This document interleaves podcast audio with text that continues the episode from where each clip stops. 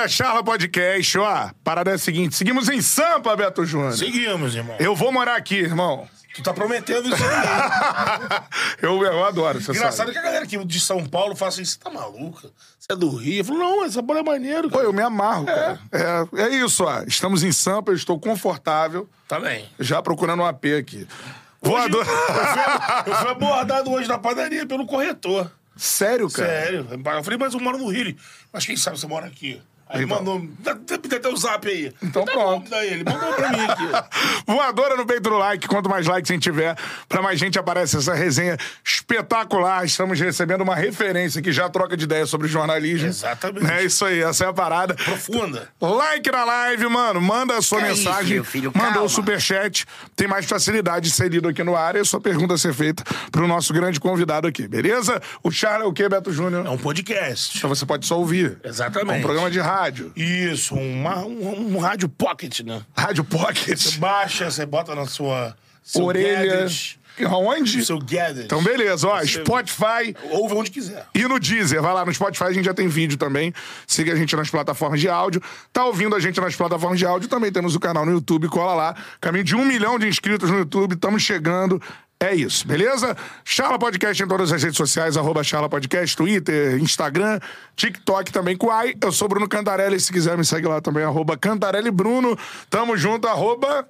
O Beto Júnior Underline. Boa. Com um artigo mesmo, o Beto Júnior Underline. Sigam o Betão. Cê pode seguir que tem resenha. Isso aí, show de bola. Com a gente aqui, mano, eu tava falando com ele em off, né? Referência, referência. Referência total, né, mano? É. Acho que quem gosta de jornalismo esportivo não tem esse cara como referência, tá vivendo errado. Ou eu tô errado? Ele vai falar assim: jornalismo esportivo é um jornalismo. Jornalismo. Jornalismo. É isso aí. Se cai na tua mão aí uma bomba de política, tu vai ter que destraçar. Ser jornalista o tempo inteiro. Você vai ter que desenrolar esse negócio. Exatamente, cara. Ó, assistimos muito na ESPN. Impressionante. Fox. Fox, depois Globo. pela Globo. E agora também, cara, aqui no YouTube. E com a gente. Com certeza. Quando a gente sonhou, né, que ia estar conversando com Falei esse com cara ele, ele aqui. falou assim, pô, tá anunciando aí, a idade aí, aí, pô. Paulo Vinícius Coelho, PVC no Charla Podcast. Tamo junto. Por que, que é charla? Por que, que é charla? Charla, então. Ideia do gente- Betão. Quando a gente se juntou, aí. O nome, o nome, o nome, vamos olhar pro design, aí. Um consenso, não pode ser resenha. Tá batido resenha, tem na ESPN já que é consagrado. Resenha não dá. Aí na galera ninguém botava um nome e eu comecei a. Falei, mas pô, re... Charla é resenha em espanhol, é bate-papo. Nome de, é tipo nome de banda, é difícil pra caramba. Eu joguei lá, ninguém tava botando o nome, ó, Charla, Charla. Eu achei é, Charla horrível. é bate-papo em espanhol. Por falta de opção, ficou o Charla. E foi isso. Justo. Gostou da. da- Gostei. tenho É um bom vocês. nome, não? É um bom nome. Charla Podcast. Eu Não sei se todo mundo sabe o que, que é. Isso é bom também, causa uma, uma- uma pequena dúvida, assim. É. Tem gente que achou que vinha de charlatão. É, podia ser. Não, charlatão não, charlatão. Agora, PVC, assim, mano, você.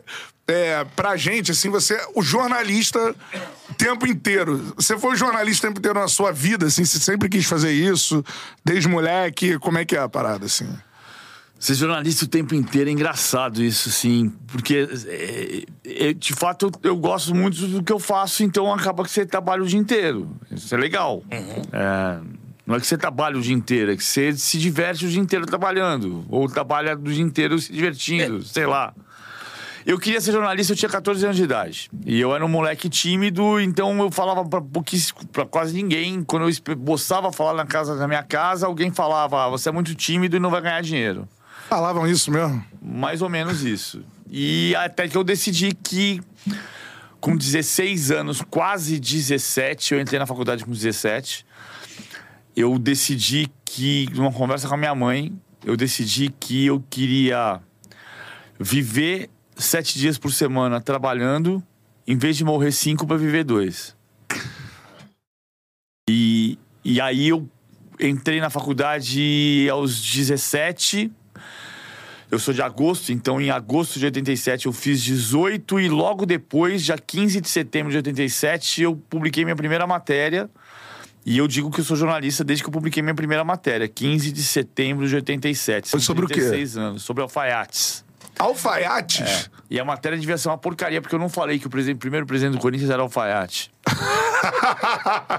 eu, eu entrei num jornal chamado Diálogo, que era um jornal pequenininho, eu morava em São Bernardo. Eu sou paulistano, mas eu morei em São Bernardo 15 anos. Aí eu entrei, eu passava, eu trabalhava numa empresa de cobrança, eu passava todo dia na frente do jornal, estava escrito Jornal Diálogo. E era uma escada, eu parava, olhava naquela escada. Um dia eu criei coragem de subir e falei: eu sou estudante de jornalista, de- eu sou estudante de jornalismo, quero fazer um freela. O cara me deu quatro pautas, eu voltei, ele publicou duas. Ele me deu mais cinco, eu voltei e publicou mais duas. E aí, a partir desse dia, eu sou jornalista. Aí, em janeiro de 88, eu arrumei um, emprego num jornal chamado Gazeta de São Bernardo, Gazeta do ABC. Eu fazia tudo, eu era o único repórter do jornal. Caraca. Então eu fazia política, fazia cidades, fazia. Até esporte eu fazia.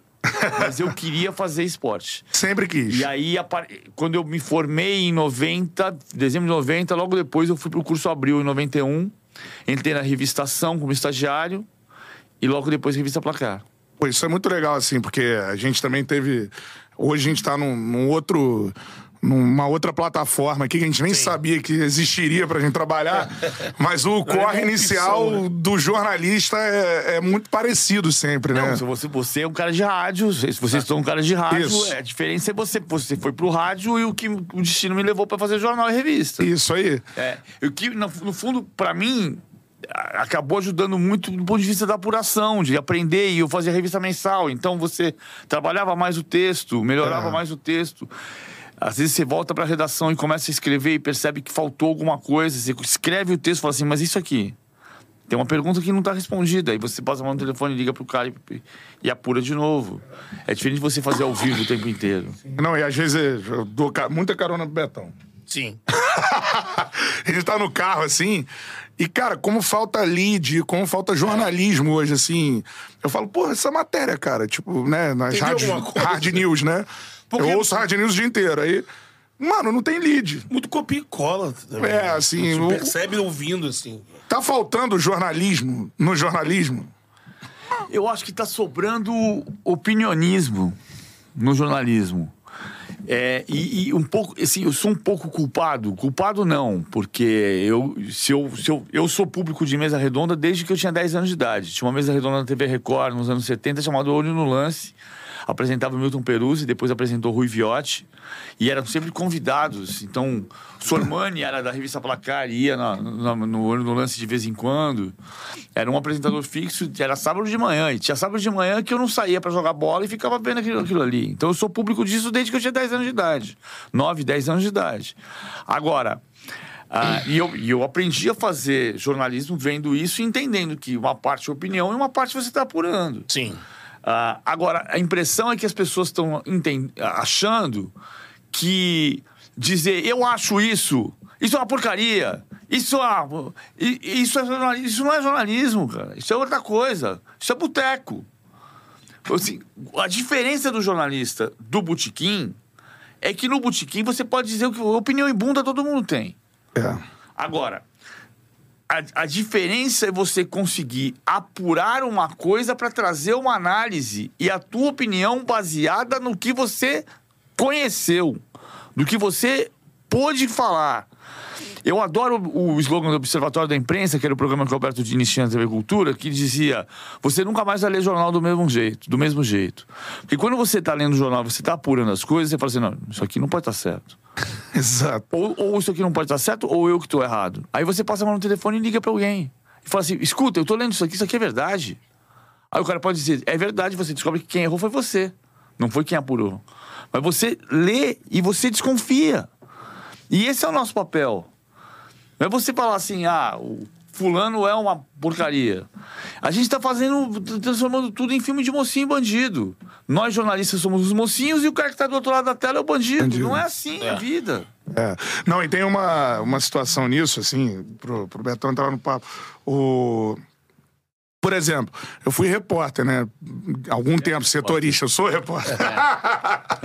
Mas assim, na função diária, dia, né? No dia que eu disser pra você, eu sou comentarista há 23 anos. No dia que eu disser pra você a frase quando eu era repórter, você me interna. É porque é, é, você isso traz isso, né? O comentarista é repórter. É, não, e, e aqui no Charla a gente tem uma forma que eu fui descobrir aqui de apuração diferente, que é o off, né? Então ah, os convidados vêm aqui e, mano, o futebol que a gente assiste, por conta da apuração que a gente tem em off, é outro. Né? Você começa a entender muitas coisas que acontecem e a gente não, né, não traz no on porque não dá. E o nosso debate enriqueceu. Quando é só a Demais. gente. A gente É. tem um programa aqui que é só a É. gente a gente convida alguém da imprensa. Mas E falta. enriqueceu por isso. É, e a gente tem essa facilidade de apuração porque as pessoas vêm aqui e falam com a gente. É, a gente vai- Né? Agora, é, a apuração tá muito em falta, cara. Muito em falta, assim. É um negócio impressionante como as pessoas não ligam mais. Você vê, que, você vê programa de televisão, o cara fala assim: Eu não tenho essa informação, mas eu acho que. Pô, se você não tem essa informação, o que, que você acha? não acha, é. Isso aí. Entendeu? Não, não- é, tem algumas coisas que a gente vai, a gente vai pegando, criando umas muletas, né? Eu adoro quando o cara fala. assim, Algumas são muletas mesmo, não são só do jornalismo esportivo. Você vê em programa de televisão de política o cara falando assim: conversei com uma fonte. Uma! Se você, você pode ter apurado com uma fonte, se Isso você souber que é a fonte. A fonte, ok. é. É. Mas por que você precisa falar que você conversou com uma fonte? Quando você fala que você conversou com uma fonte, você está dizendo que você não tem apuração suficiente. Isso aí. Então, se você apurou o suficiente para acreditar que aquela história tá certa, e se você tem que preservar a tua fonte, conta a história. Você não tem certeza que a história tá certa? Então conta a história. É. Porque se você. Não adianta se você disser assim, não, mas quem me contou foi a fonte. Se você for processado, não adianta você dizer quem me contou foi a fonte. Foi quem contou a história para mim foi você. Outra que é ma- maravilhosa aqui nosso- das- das nossas muletas é, se não me engano, o cara fala assim: o, o Flamengo foi campeão brasileiro em 80, 82, 83, 87, 92, 2009, 2019 2020, e 2020, se não me engano. Pô, ele acabou de dizer que ele não sabe. Que tá dando chute. Ele acabou de dizer que não sabe, que não tem certeza. Então, se você tiver errado, corrige. É. Mas a apuração esportiva, falando assim, eu acho que ela começa a acabar a partir dos sites. Porque você tem lá o GE e tal. Aí, antigamente, você tinha uma batalha do- do- dos setoristas, né? Eu vivi isso ainda. De, mano, é, você era obrigado a informar antes do outro, né? Hoje em dia, não, tem o site. Aí o site vira. Ou seja, você vai ouvir rádio, vai ver TV e tal. O cara se baseia no que tá escrito no site. Né? Que tem lá a equipe de setoristas, o GE, por exemplo, tem Flamengo, Fred Sim, Gomes, sim. nosso parceiro, Caê, tudo mais, né? Você tem a equipe de Flamengo lá do GE. E aí isso foi acabando, cara, a partir da entrada da internet, porque a, a informação tá aqui. Aí o cara lê, ao invés de apurar. É, é Não, o mas eu acho repórter que- mesmo. Eu acho que a questão do investimento. todo- que a- o, o investimento vai ficando mais difícil, as rádios vão tirando o investimento, porque muitas vezes você, você fazia um movimento inverso. É. Você, na redação do jornal, você ouvia o rádio. Muitas vezes você tinha uma aspa que você tinha ouvido, você tinha conversado. Falei com o Brunoro, o diretor do Palmeiras, em 93. Eu Falei com ele às três da tarde. Se às seis da tarde ele entrou no Globo Esportivo e falou, e tem uma aspa que ele não. Eu vou usar essa, essa aspa no jornal. ou, é. ou que não seja como aspa, porque ele não falou pra mim, vou dizer. O, o diretor de futebol do, da, da Parmalat, da Carlos Brunoro, disse tal coisa. É. Rádio escuta, né? O, É. o lance tinha isso A também. questão, o fato de você ler uma coisa não significa que você não vá apurar essa coisa depois. Tudo bem, que o noticiário tá todo dia. E esse Mas é você não pode apenas ler. Não. é exatamente Entendeu? isso. A leitura vai te levar a uma. Calma aí. Interessante isso aqui que ele falou. Eu vou, Vou apurar. Vou atrás dele. Calma aí. Cadê? Leva o telefone do Bruno É. eu ouvi uma Pô, entrevista dele. É. Queria Outro aprofundar dia. isso aqui. E você sabe disso. A gente observa hoje, as pessoas não ligam pra ninguém PVC. Não, as pessoas, por quê? Porque a gente criou um mecanismo de fazer o programa que eu adoro. Que, como vocês falam assim, é um programa de debate. Não é um programa de debate. É um programa de jornalismo. Então, assim, um pro- quando eu entrei na SPN, ah, as pessoas diziam assim: esses programas de blá blá blá. Na redação. Eu falei assim: que programa de blá blá blá? No, no bate-bola, a gente dá muito mais informação exclusiva, se a gente fizer bem feito, do que no, no Sport Center, que é um programa de cabeça e VT. É isso aí que Porque no Sport Center você vai entrar o Amigão à noite com o Antero e vai dizer assim: a Bia Haddad venceu o fulana por, 3 a, por 2 a 1 Isso você sabe desde de manhã. É. Agora, quando você entra num programa que você passou a manhã apurando e você entra no programa e vai ter coisa que você vai comentar e tem coisa que você vai informar e tem coisa que você vai comentar com a informação que você apurou. É isso aí. Então você vai dar.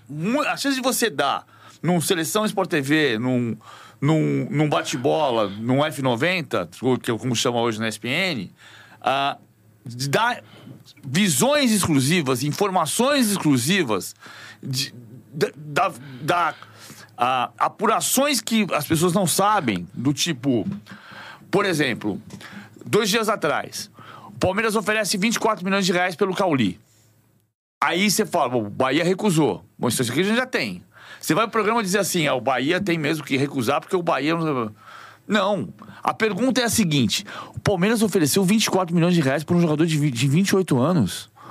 Mas o Palmeiras, o- o- na gestão Anderson Barros, o Palmeiras contratou 18 jogadores, só um tem mais de 28 anos, só o Marcelo Lomba. Peraí, mudou? Mudou o perfil de contratação? Passa a mão no telefone e liga. Sim. Não, não, não, não, não mudou. Acontece que o Abel precisa de um meia e ele quer um meia mais experiente. É uma exceção à regra. Bom, ponto, voltou. Entrou. O cara te chamou pra falar assim: o Palmeiras ofereceu 24 milhões de reais pelo Cauli. Pô, você vai falar: ó, o que tá acontecendo é isto. O Abel entende que ele precisa de um meia que pode jogar na direita, na esquerda e no centro. Pode ser o reserva do Rafael Veiga, porque o Rafael Veiga pode ir para a Copa América no ano que vem. O Palmeiras ofereceu 24 milhões, é fora da política, mas o Palmeiras entende que esta é uma exceção à regra. O Bahia não vai vender por menos do que a multa. Pode, ter uma negociação e mudar o cenário? Claro que pode, mas o Bahia, em princípio, não vende por menos do que a multa, que é de 50 milhões de euros. Por quê? Porque o Bahia entende que vai concorrer com o Palmeiras nesse ano. Então o Palmeiras não, o Bahia não quer vender. O Palmeiras mudou a política momentaneamente, entendendo que o Cauli é uma exceção à regra. Isso não é dizer, ah, eu acho que o Cauli não serve. Ah, eu acho que o Cauli serve. Perfeito. Cara, você pode ir muito além disso. Isso. É. Mas assim, Perfeito, perfeito. Aula de jornalismo aí, hein? É, se ligou? Aulinha de jornalismo. De graça pra você. E outra coisa, eu lembro bem que o Coron PVC começou a ter uma constância no comentário na ESPN, e aí consolidado ali na televisão, participando dos programas, é, teve, chegou um momento em que teve uma grita de um lado, de, te criticando. Ah, porque o PVC liga pro, trec, pro técnico, o PVC liga pra fulano, liga pra ciclano. Ah, o PVC liga pro técnico pra entender. Ah, essa mentira que você vai fazer, você vai fazer isso mesmo? Você vai entrar com o time assim, assim, assado. E isso chegou a ser tratado como crítica em um momento. Eu não entendo como crítica. Eu acho que assim, se você quiser ser vagabundo, seja vagabundo. Desculpa. Eu não posso, eu não posso. Que isso dá trabalho, né? É. Eu, eu como Dizendo consumidor... pra galera que não é jornalista, né? Ah, o PVC liga pra um técnico. Ligar pra um técnico não é assim, pra conseguir o telefone do técnico, pra você E ter uma boa relação. credibilidade. Isso é trabalho de dia a dia e o tal, cara né? atender ele, porque o cara fala, pô, PVC, calma aí. Isso aí. Cara, cara sério, eu vou, ter- vou atender ele. Vou discutir. Você sabe, teve isso, época. Ah, o PVC discute com. Liga pro Não, técnico, não é que técnico recebe ele. Eu não posso discutir. Eu Discute sou, futebol, eu, que eu digo, né? Briga. eu- a gente é repórter, né? Nós somos todos repórteres. Nós somos Sim. todos jornalistas. A minha vida é futebol. Mas a minha vida não é futebol do ponto de vista do. é, Eu falei essa frase pro Gilberto uma vez, o Gilberto lateral esquerdo. Minha vida é futebol, mas não é igual à sua. Roberto Panturra. É, Gilberto Marreco, É. Mundo Nélio. irmão do Nélio. Por que não é igual a dele? Porque ele viveu no vestiário. A minha vida é futebol, mas não é dentro do vestiário. Não tenho vivência de vestiário. Então, eu preciso ouvir. Quando você fala com um técnico, não é pra dizer você tá fazendo errado. Não. Quem sou eu pra dizer isso? Eu tô dizendo assim, vem cá. ah, você tá jogando de tal jeito assim, assim, assado, por quê? E o cara pode dizer, não, não tô fazendo assim. E eu vou entender o que ele tá dizendo. Eu não sou o dono da verdade. A, gente, a gente é jornalista para ouvir. Sabe que eu, eu falei uma, eu falei e gravei no programa do Galvão Bueno, no, no especial do Galvão Bueno, gravei, tá gravado. E eu escrevi quando o, Rodolfo, o Rodrigo Rodrigues morreu. E, a- e, e para meu orgulho, a Globo fez uma campanha com uma frase que eu falei. Que eu falei primeiro que é fala a música dos secos e molhados, devia ser o hino do jornalista. Eu não sei dizer, nada por dizer, então eu escuto. Se você disser tudo que quiser, então eu escuto. Lá, lá, lá, lá, lá, lá, lá, lá. Fala. Pega no bruto do documentário do Galvão Bueno, tem, tem a minha entrevista falando isso. E para minha felicidade, a Globo eh, usou esta fala por coincidência ou por que alguém teve a mesma ideia, ou sei lá. O fato é que virou a campanha da Globo e é uma coisa que eu falo há muito tempo. Essa música é de um cara chamado João Ricardo, que é o cara que criou os Secos e Molhados. Claro que os Secos e Molhados existiu muito em função do talento incrível do Ei. Mato Grosso, mas a, a música é do João Ricardo e, e- e é um, um hino. Para mim é um hino. Então, quando eu ligo para um jornal, para um técnico, ah, é para tentar entender o que está acontecendo. Já aconteceu de ter técnico que não entendeu exatamente o que aconteceu. Tipo assim, você me pergunta isso, eu estou te perguntando, você não precisa responder. Já aconteceu a matéria da Piauí do João Moreira Salles, que o Murici dizia que mentia pra mim. Em 2007, 2007 eu perguntava pra ele: você tá jogando com duas linhas de quarto? Não, não, não, são três zagueiros. Não, o Alex Silva não tá jogando como lateral direito? Não, não, são três zagueiros. Du- Duas semanas depois ele falou: são duas linhas de quarto, o Alex Silva joga lateral direito. Ele tá mentindo pra você pra não entregar o esquema, Ele não pô. queria, enfim, ele queria que eu fizesse. Serviço do adversário. Mas isso- cara, você, já, você já pensou um jornalista de política que não, vai, não vou ligar pro ministro da Fazenda porque pode criar uma relação? Relação com fonte é fio da navalha, bicho. É, é fio da navalha. Quando você começa, você tá aqui distante. Eu tô com isso aqui porque eu quebrei o dedo. Ah. Quando você começa, você tá aqui distante. Aí você vem, passa, passa, passa, passa, vem pro lado de cá. Aí o cara acha que você é amigo dele. E essa relação vai balançar. Cara. Você vai lá, você vai lá e almoça com. Você fica duas semanas sem falar com o cara.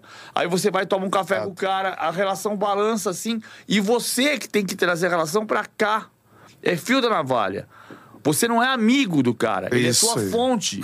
Agora, eu, não, eu tenho que saber separar essa relação. Eu tenho que saber deixar claro que a relação é profissional. E eu tenho que falar com a fonte. Como jornalista de política, fala com o presidente da República. E fala com o, Ministério da, com o ministro da Fazenda. Você acha que a Camila Leitão não, não, não, não fala com uma fonte no Ministério da Fazenda? É. É claro que fala. E eu vou falar com quem puder falar comigo. Se eu puder falar com o Messi, eu vou falar com o Messi. Se eu puder falar com, com o presidente do clube, eu vou falar com o presidente do clube. Se eu puder falar com o técnico que entendeu o que está acontecendo, eu vou falar. Isso significa que eu vou ficar refém dessa relação? Não, eu não posso. Se eu ficar refém dessa relação, eu errei. E a gente, a vida tá aqui pra gente acertar e errar. Agora, eu não posso renunciar à informação. O papel do jornalista é ter informação. Todo o resto é botiquim. Sim. Pô, sensacional, cara. A aula de jornalismo é que a gente, muitas vezes. Pô, porque, assim, o podcast, ele. Né, é um programa de entrevista, é um programa de entrevista, galera. Não, é bate-papo, é bate-papo também. Uma roupagem de papo. É mas uma charla. Isso. Só que dentro tem. E assim, tem outra coisa. A gente é jornalista. É. Tem uma série de podcasts que. Pessoas que de outras áreas e que hoje tem esse formato e se propõe a sentar e fazer. A a é- galera vem perguntar assim: ah, não, vocês não são amigos de jogador, pô. Não. Não. Mas aqui É, leva uma resenha que parece que é amigo. Por quê? A gente leve, ninguém vai sentar aqui pra ser te bombardeado. Mas a gente não deixa de perguntar. Claro. O que, precisa tem que perguntar. É. É. Agora, perguntando pra você o seguinte: eu lembro muito isso uma época, assim, cara, porque teve uma, várias épocas da sua carreira, mas eu acho que teve uma especificamente na ESPN que tu tava, tipo, no auge, assim, era tudo PVC, PVC, ele sabe, ele não sei o quê. E começou a rolar uma parada de tu ser técnico, mano. Já chegou uma parada assim. Pô, proposta pra você, pra ser Eu não treinador de algum clube, a assim. No Flamengo. Isso. Eu não sou técnico, eu sou jornalista. Mas assim, o que teve foi, uma vez um cara da Inter de Limeira ligou pro Trajano pra perguntar. Uma vez o Valdir Barbosa, que era gerente de futebol do Cruzeiro, virou pra mim e falou assim: o Zezé falou, o Zezé Perrella falou, pô, esse PVC é bom, será que ele não queria começar como assistente? Mas nunca teve convite assim. Teve uma vez o Kleber Leite que me fez uma sondagem fez uma sondagem primeiro pro Juca e depois ficou de me ligar e me ligou e eu descartei. Mas era lá por 2009 que era para ser uma espécie de analista de desempenho. Pra trabalhar como analista de desempenho, não como técnico. Flamengo, cara. É. Caramba. Sempre o Kleber. O Kleber é- Não, o Kleber que transformou o Apolinho em treinador. Não teve um, não teve um convite, teve uma. O, o, o Kleber perguntou pro Juca, o Juca me avisou, o Kleber foi- ficou de ligar, o Kleber ligou, eu falei, Kleber, eu sou jornalista, não tô nessa, não. E agradeci e não. E não mas não era técnico. Era pro scout, né? É, era para ser tipo o- os, os departamentos que hoje são muito mais desenvolvidos de análise de desempenho. O Digamos. Rafael Rezende fez esse caminho, né? Fez. Fez. Da Sport TV. né? Mas eu, é, eu, eu acho que tem uma coisa que é muito doida de. e Eu acho que o, o Mansur é um caso raríssimo de quem passou pro outro lado do balcão e conseguiu voltar. É, o Mansur foi assessor de imprensa do Flamengo. muito tempo. Um dos melhores, hein? E acho que isso ajudou ele a ter uma visão de treino de dentro do, do dia a dia. Mas, ao mesmo tempo, a, a- a nossa profissão não é uma profissão teórica. Né? Ou seja, por mais que eu tenha a compreensão do trabalho do cara, eu preciso da notícia de hoje. A gente trabalha com informação quente, hoje. Então, o que está acontecendo muito é você falar. Não, porque conceitualmente isso, isso, isso, isso. Mas pera um pouquinho, mas e o que aconteceu hoje? É, por que, que ele tirou o Gabigol? É não, porque o Gabigol não combina com o estilo do estilo do Tite, porque o Gabigol não vem marcar pelo lado do campo. Eu adoro isso. Eu É. tenho uma coluna sobre tática desde 2000. Mas, mas a questão não é. uma- uma- muitas vezes você vai fazer a análise e dizer o Gabigol não fecha esse espaço. Ok. Mas por que, que o Tite tirou o Gabigol do time? Porque ele tá machucado? Então não é porque o Gabigol não tá vindo fazer o lado do campo. É porque o Gabigol tem uma lesão É. Isso estava sendo sonegado, né? nos adutores, nos dois adutores. Então sobrecarga nos dois adutores. Porque por- se, você, se você teorizar e não perguntar, pode te escapar a informação fundamental. O Gabigol não tá jogando porque ele não joga de centro. O Tite não gosta dele como centroavante, o Tite não acha que ele fecha o lado do campo. Não é por isso, é porque ele tá machucado. É. Essa é a notícia. Essa é a notícia. É isso aí. Ó, dá um like aí nessa live espetacular. Sim. A análise tá Tem que com ser em cima na notícia. disso. Na notícia. Like na live aí. Quanto mais likes a gente tiver, pra mais gente aparece a nossa resenha. E vocês aí também têm que entender que eu vou contar um caso que aconteceu com a gente recentemente. A gente trouxe o Lúcio Flávio, né? É. Boa. Logo, cara, e aí eu acho que pra galera entender, assim. Pô, a entrevista do Lúcio Flávio, logo depois do que aconteceu, é Um golaço extremamente um golaço jornalístico, né? Na hora que a gente anuncia, cara, porra, perderam não sei quantos inscritos, não sei o quê. Absurdo levar esse cara, porque o torcedor do Botafogo tava, tava machucado. Mas assim, mano, você pode não querer saber a verdade. Uma, né, uma opção sua. Agora, o Lúcio Flávio vem aqui e conta a história, por exemplo, de como o Tiquinho foi barrado pelo, pelo Bruno Lage, que ele avisou o Bruno Lage que não seria uma boa e que eh, o time do Botafogo descobriu no, no Slide, PowerPoint, no almoço, no dia do jogo. Assim. pro bastidor notícia. E que o, é, aí você começa a entender né, o, o processo do que aconteceu no Botafogo com a fonte da notícia ao vivo. Você não pode negar O que me isso. espantou, PVC, foi essa reação aí. pessoal. É. Hoje a geração que eu lá atrás ligava na ESPN, porque o PVC vai dar a informação mais precisa. Hoje, a galera que consome, ela não. Se é alguma coisa que ela não gostou, não quer ver. As pessoas perderam a noção do que é o trabalho do jornalista, cara. É isso como aí. se você vai no médico, o médico vai te dizer: olha só, tá tudo bem com você, cara. Você tem um câncer no intestino, mas tá tudo certo. Não. Só- Tá dizendo o que ela não quer vai- ouvir, né? Pô, qual é? O papel do médico é curar o doente. O papel do jornalista é dar informação. Então, desculpa se você não quer ver, não tem problema nenhum, não, cara. Agora, eu, eu posso perder dinheiro, pode- tem que, a médio prazo, perder, perder credibilidade, perder, perder audiência. perder- Ok, mas assim, o meu papel, o meu trabalho é esse. Senão eu vou abrir um açougue. Agora, perguntando sobre isso, daqui a pouco a gente entra no, no caso Botafogo, se você tem é, informações sobre vê- isso também. A gente vê muito isso na questão do Venê, por exemplo. O Vene apura pra caralho. O Venê lá no É. Rio se destaca por sempre dar o time. Das... Tem uma galera que torce pro Flamengo Ah, é, do- que bate no cara porque X9. o cara... Não, o cara não é... Tudo bem, ele pode em algum momento esse misturado com muito Flamengo. Mas ele é do SBT, escreveu pro Dia, tem o canal dele. Então, assim, ele não é um influência do Flamengo. Mas a galera bate, como E se tem tivesse- escalação e tem que dar, pô. como se ele tivesse que defender. Você tá entregando a escalação um dia antes, tá facilitando o adversário, meu irmão. O cara é jornalista. pô. Se ele recebe a escalação, ele vai dar antes do GE. Claro, tem, tem uma história minha com o Filipão. É, Pô, Em 97, o Palmeiras treinava em Barueri, onde hoje é a Arena Barueri. Era o estádio municipal. E ali o estádio era baixinho e tinha um morro. E eu, eu trabalhava no lance e eu fazia. Sempre fiz campinhos, desenho, tá jogando assim, a jogada assado. E um dia eu tava de folga numa sexta-feira ouvindo o programa de rádio no final da tarde.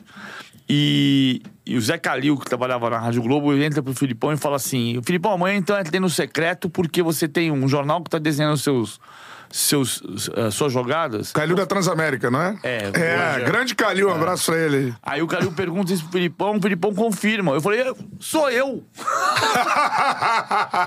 Aí eu fui pra Barueri com a pauta de ver o treino, treino secreto por minha causa.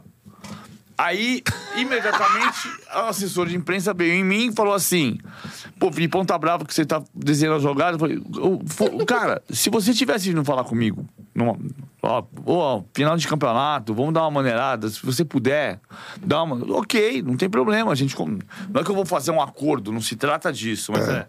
Pô, você acha que vai te atrapalhar? Beleza, segura a onda. Então, tá bom. É. Agora, você, você, ah, você me dá, dá a informação que você fechou o treino por minha causa, minha pauta subiu o morro e viu o treino. Subiu o morro e viu o treino.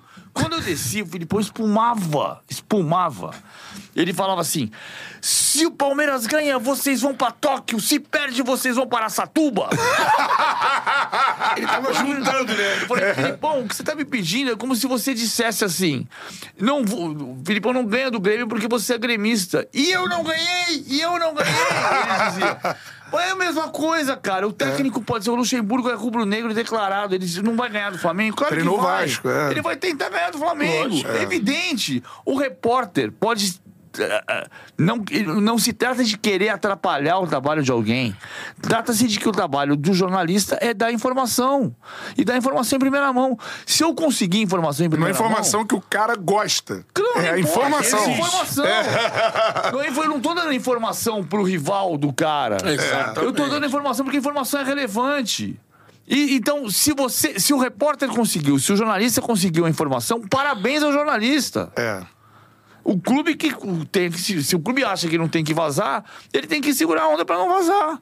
Mas se, se ele, se ele, o jornalista conseguiu, parabéns ao jornalista. Isso aí. É. Assim como eu nunca vou perguntar, pra, tipo, ah, pô, diretor, você não me deu a informação que ia contratar fulano. Claro que não, o trabalho dele é é esconder a informação. Agora, se eu descobrir, se eu descobrir que ah, quem o Flamengo quer contratar, o Flamengo vai contratar o Dela Cruz, vai contratar o Dela Cruz. Beleza, se eu descobrir quanto foi, quanto, custou, quantas parcelas, quanto, e der informação, o cara vai ficar bravo comigo? Não, o meu trabalho é dar essa informação. É isso aí. Com certeza. Agora, falando sobre isso, a gente passou pelo Botafogo aqui, e o Botafogo foi uma grande tragédia. Jornalisticamente falando, que eu já soube, né? e uma tragédia desse porte, ela tem várias razões pra acontecer, não é uma só. E eu vou voltar na maior tragédia do, do, do futebol brasileiro, que é. Pra você tentar explicar pra gente, você tava lá, teve uma reunião com o Filipão, eu tô falando 7x1. Né? É. Primeiro eu queria que você falasse dessa reunião que foi pré-tragédia, né? Não foi isso? O Filipão Foi chama alguns jornalistas. Chile, Foi depois do jogo do Chile. Depois das oitavas. Depois das oitavas. Pré-Colômbia, né? Dá pra explicar o 7x1 e são vários atos também pra explicar, assim? Ou você, você consegue ter compreensão do que E aconteceu? teve gente mentindo que tava nessa conversa, hein? Se tivesse a quantidade de gente que falou que tava lá, pô, era um. Fechou? Lembro que tava lá, tava o Rodrigo Paiva, tava Filipão, tava Parreira, tava Juca Kifuri, tava Oswaldo Pascoal, tava Fernando Fernandes, tava Vanderlei Nogueira, depois chegou o Mansur, tava eu. A história, se- eu acho que aquela questão, a questão de 2014, ah, tem uma crise do futebol brasileiro que está aqui presente até hoje, mas que ali, para mim, tem muito a ver com uma sequência de coisas que vem da desistência do Ronaldinho e do Adriano jogarem em alto nível, eles desistiram, Pubs do Kaká. da lesão do Kaká, de você entregar toda a responsabilidade do ataque, a referência a um jogador de 22 anos. Nem o Pelé foi referência em, em 58, porque o dono do time era o Didi, que tinha 29. Isso aí. Então tem tudo isso no meio do caminho. Acho que tem tudo isso no meio do caminho. Não é o Brasil. O futebol brasileiro não acabou. O futebol brasileiro continua sendo importante, sendo relevante, respeitado. O Filipão continua sendo uma figura muito respeitada na Europa. Assim como o técnico da Itália, Luciano Spalletti, hoje tomou 7 a 1 quando era técnico da Roma contra o Manchester United. É, ninguém lembra do, do Spalletti, mas o Spalletti hoje é técnico da Itália e ele tomou 7 a 1 numa quarta de final de Champions League. A- aquele episódio tinha um- o que aconteceu no, no episódio da, da reunião. Isso. Eu- Eu acho que ali tem um componente emocional muito forte. O Brasil empata com o Chile 1 a 1 O Thiago Silva chora. Chute do Pinilha na trave. Chute do Pinheiro na trave. Eu tô saindo do estádio no Mineirão. Encontro o Márcio Santos, que trabalhava com a gente na SPN. E o Márcio Santos fala uma frase que nunca me saiu da cabeça. Marcelo já esteve aqui com a gente. É. Márcio Santos diz assim: tá todo mundo com medo de ser Barbosa. E eu acho esse diagnóstico brilhante. Eu me apodero desse diagnóstico, mas quem falou primeiro foi o Márcio Santos. Bom, a gente saiu de, do Mineirão, voltou para a Granja Comari. No dia seguinte, eu tô postado para entrar no primeiro programa da manhã, junto com o Cícero Melo. Pouco antes disso, de eu me posicionar, eu passei a mão no telefone e falei: Deixa eu ligar pro Filipão. Daí eu passei a mão no telefone e tentei ligar pro Filipão. O telefone tocou três vezes. Eu falei: Não, não vou ligar pro Filipão hoje, pô, oito e meia da manhã. Desliguei o telefone. Me posicionei, coloquei o microfone e senti o telefone vibrar. Puxei o telefone, Filipão. Falei, Cícero, fica aqui. Entra você sozinho. Saí e fui falar com o Filipão. Aí falei com o Filipão uns 40 minutos. Tinha lido nos jornais que o Daniel Alves ia ser barrado, que o Hulk podia ser barrado. O Filipão deixou claro que o Hulk não ia ser barrado. Não disse se o Daniel Alves ia ser barrado ou não, acabou sendo. Ah, perguntei algumas coisas, falei da questão emocional, dessa frase do, do Márcio Santos. Ele falou o quê? Ele, ele, eu não lembro o que ele falou exatamente nesse aspecto, nesse aspecto, acho que ele fugiu do assunto um pouco. Mas aí ele falou: Você vai pra granja hoje? Eu falei: Já tô aqui. Então fica ligado, porque à tarde eu vou convocar, um- vou convidar um grupo de jornalistas para fazer uma conversa. Fica ligado. Tá bom. Aí eu fiquei ligado. Deu umas três e meia, quatro da tarde. O Rodrigo Paiva passou e falou assim: Estão chamando você lá. Eu fui atrás. Não sabia quem ia, quem não ia. O técnico da seleção quer falar comigo. Pô, em 2006, 2006 o Parreira fez uma reunião com o Alberto Helena Júnior, Tostão, Fernando Calazans, aí pode.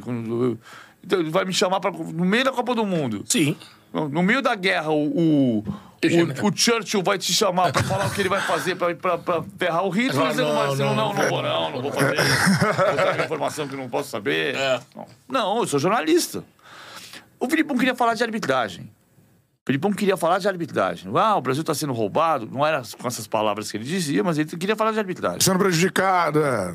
Ah, estão pegando a gente no pé da gente desde o jogo da Croácia, do pênalti, que foi pênalti ou não foi pênalti. Desde então, os árbitros estão contra a gente. Não- claro que a gente não foi nesse caminho. Você começa a perguntar sobre outras coisas. Você começa a perguntar sobre o papel do Hulk, você começa a perguntar sobre como é que tá o Neymar, você começa a perguntar sobre por que o time tá. Se o time tá. ah, psicologicamente bem ou mal. Você começa a perguntar sobre tudo. Você tá numa sala com um técnico e o coordenador técnico. Pra fazer algum diagnóstico. Não, vou perguntar as coisas. E aí você, você sai de uma conversa dessa com algumas informações e com algumas dúvidas. Quando a gente saiu, todo mundo sabia que a gente estava lá dentro. Aí fica uma inveja do tamanho do mundo. É, o olho cresce desse É. tamanho. Aí você vai dizer, ah, você não devia ir. Como não devia ir? Você tá louco? Não devia ir. Você quer que eu renuncie à informação? Não tem sentido isso. Não. É a mesma coisa que eu falei agora. Se o Churchill me chama pra dizer como é que ele vai invadir a Alemanha, eu vou ficar. É. Eu não vou descobrir. E ele. Cara, mas você imagina essa, essa cena, né? Do, do Filipão e tal. E você tava no, no Mineirão no 7x1? Tava. Comentei o jogo. Então, cara. E aí? Assim, Aí que eu, eu, eu sou um comentarista repórter. Então, é, estar no local do crime é sempre o melhor cenário. O que eu me lembro de ter falado com todas as letras, que é, você começa a ficar, como todo mundo que estava no estádio começa a ficar perplexo. Até o time da Alemanha estava perplexo. De entender o que está acontecendo, É, é como foi tão rápido. É, São quatro gols em seis minutos, É. né? Isso é botar a bola no meio, gol. Botar É. a bola no meio, gol. É, foi isso? É, não é usual. Não. Então, aí você, você tá ali tentando entender o que tá acontecendo. O que eu lembro perfeitamente de ter falado quando saiu o sétimo gol é está decretada a maior derrota, o maior vexame da história da seleção brasileira. Da história do futebol, eu acho. Não, não sei se é da história do futebol. Se tomar o Samoa Ocidental, é o time pé de chinelo, né? é, mas por ser contra o Brasil, né? É, 31 a 0. A Hungria deu um milagre de Bera antes da final. A Hungria mete um, um sapato na, na Alemanha meio 8 mista. a 3. 8 a é, 3. mas é que assim, é que a gente tá discutindo o que faz as pessoas dizerem que é o maior vexame da história do futebol. É que é o Brasil, cinco vezes Casa. campeão do mundo, em casa numa Sim, semifinal de Copa do Mundo. É. O que é o maior vexame da história do futebol? Tomar 31 a 0. É. Não, né? Tomar 15 a 0. Sim. Toma- Não é tomar. sete- é, Mas é um, dos, é um vexame, claro que é um vexame. É o maior vexame da história da seleção brasileira. É, libertou 50, né? Não libertou 50. 50 é uma derrota, se 2014 é outra derrota. É, mas a galera, diante de um 7x1, chamar 50 de vexame. Então todo mundo agora sabe o time de 50 de, vai fazer todo mundo herói, todo mundo tá repetindo o time de 50. Não vai fazer de herói. É, então. Até É. porque você, você não tem representante aqui vivo, tem? Não, né? Não, não tem mais. Tem mais, não tem mais ninguém. Barbosa Augusto Juvenal, Bauer Danilo e Bigode, Pode. a Friaça, Zizinho, Ademir, Jair e Chico. Seu time Todo mundo tá recitando esse time agora. não. Não é isso, né? Lógico, lógico. É isso. Agora, é, você conseguiu concluir alguns fatores que levaram ao 7x1? Eu acho que é a soma das coisas, assim. O Brasil, por que, que o Brasil tá desistindo? Tem tanto jogador brasileiro que desiste de jogar em alto nível. Essa é uma reflexão. O Neymar é a mesma coisa. De outro nível. O Neymar não tem coragem, não teve coragem de ser o Messi, nem de ser o Ronaldinho. Ficou no meio do caminho. Ficou no meio do caminho das duas coisas. Ele nem foi tão festeiro quanto o Ronaldinho, nem tão profissional quanto o Messi. Por quê? É porque o Brasil é um país que não tem a educação formal e as pessoas saem da pobreza para a riqueza muito rápido. Pode ser por isso. caminho, é um É uma hipótese? Não sei. É, é só no Brasil? Não. A gente sabe que o George Best é o autor da célebre frase: a maior parte do meu dinheiro eu gastei com mulheres, bebidas e carros de luxo. O resto eu desperdicei. George Best. Tem isso, né?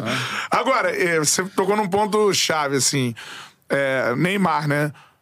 Hoje você. O Neymar ainda não parou, tem uma Copa, acho que ele vai pra Copa, tudo mais. mas Foi pra Arábia Saudita, tudo mais. Ela voltou de lesão, teve nove jogos e machucou de novo. De novo, então. O Neymar era um jogador que não se machucava nunca. O Neymar saiu de super-homem pra super-vidro. É. Aí. Sim, e, e por que o, que o que acontece com isso? Eu tive uma queda e machuquei meu dedinho. É. Uma das razões possíveis de eu estar queda, eu tô mais pesado. O meu, o meu, o meu, o meu centro de, gravi, de gravidade mudou. Eu me desequilibrei. Indo com o meu centro de gravidade diferente, que eu tô mais pesado, pum, caí. O Neymar não tem o corpo que ele tinha. É outro corpo. Ah, porque ele tem 31 anos e não tem 17, sim. E por outras coisas que ele pode ter feito no meio do caminho, não sei. Quem É, sabe então. é ele. Teve lesão de pisão, mas essa lesão agora foi sozinho. É, Agora, se o, a gente olhar pra carreira do Neymar, com o que ele fez hoje, vamos supor, ele pode ganhar a Copa, ainda tem uma Copa pela frente, ganha a Copa fazendo gol na final. Aí vai, vai, né? E muda completamente o contexto. Se ele para hoje com as conquistas dele, assim, olhando pra trás, porque muitas vezes fala, ah, mas é o maior artilheiro da história da seleção brasileira, passou o Pelé, tudo mais. Leônidas foi também. Então, Na época dele. né? É. então qual o tamanho dele no futebol brasileiro, assim, na sua. 1,73m. Tu acha que o, o fato de jogar muito contamina o lance dos gols? Se jogar muito, muito. Eliminatória inchada e tudo mais. Cara, o Neymar não é mais importante. Importante é a seleção brasileira. As pessoas pergun- a gente passou uma geração perguntando quando o Brasil vai ter o próximo melhor do mundo. Olha, quando o Brasil for campeão do mundo, ora. Sim. Simples assim. Não importa se o Brasil vai ser campeão do mundo com o Neymar, ou com o Vinícius Júnior, ou com o Rodrigo, ou com o Hendrick. É ganhar. Importa É que o Brasil a volte a ser uma seleção re- relevante. Que seja uma seleção importante.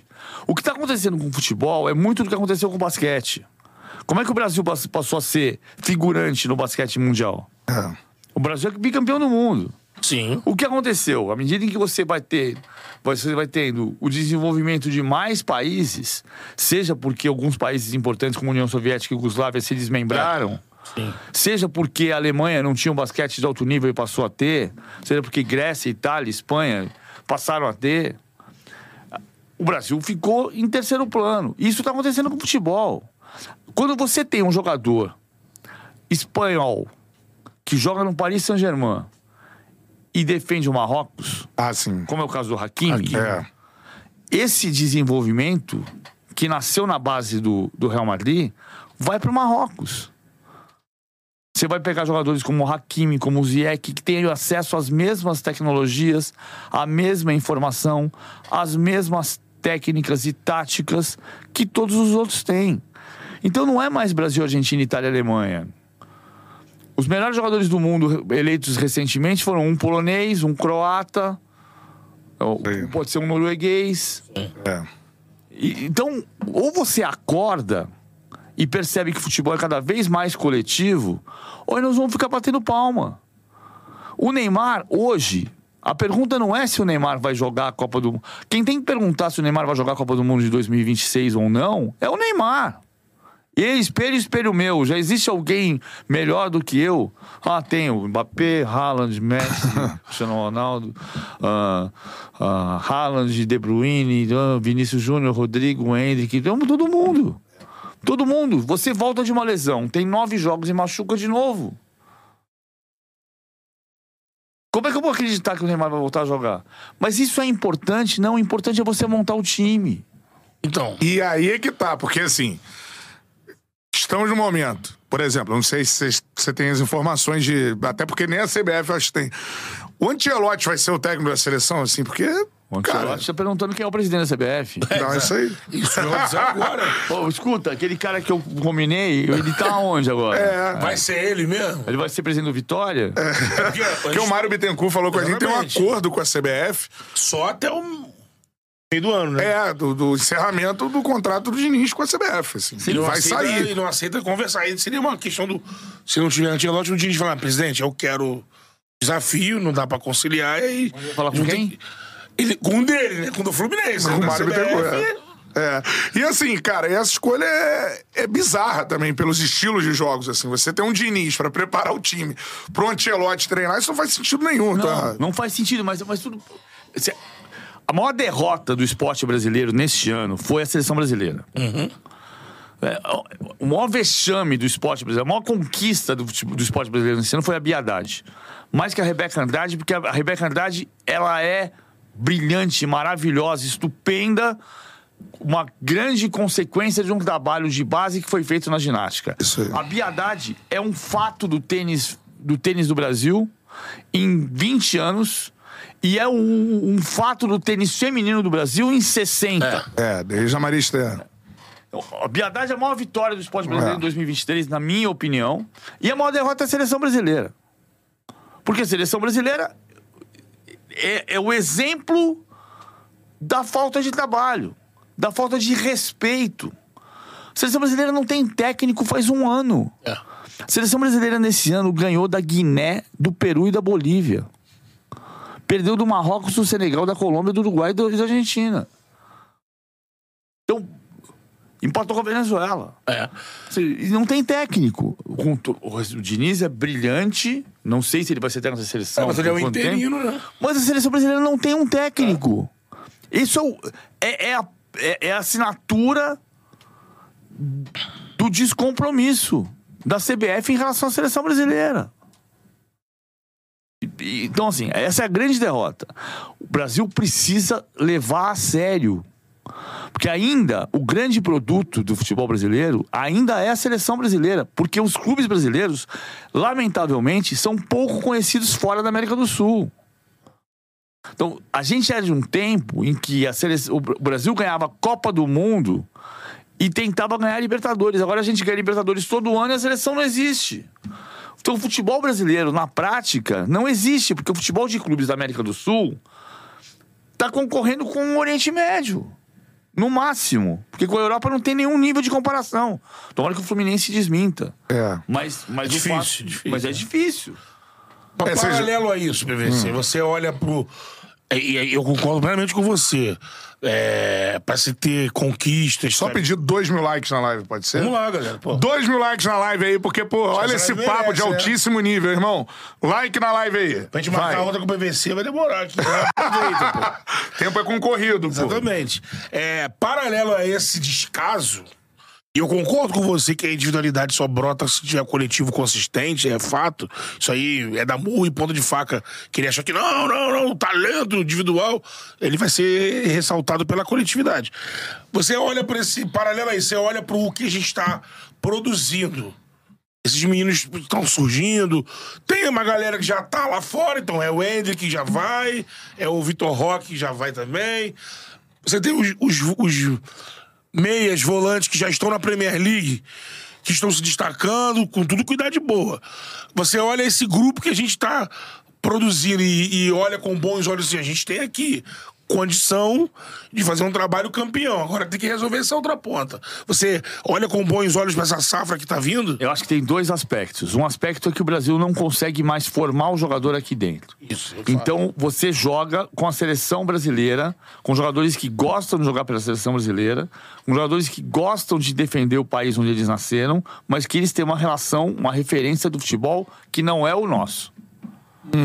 Isso faz muita vez diferença. Faz muita diferença. Basta dizer que só uma seleção do mundo, que é a França, foi campeã mundial, tendo mais convocados de fora do que dentro do país.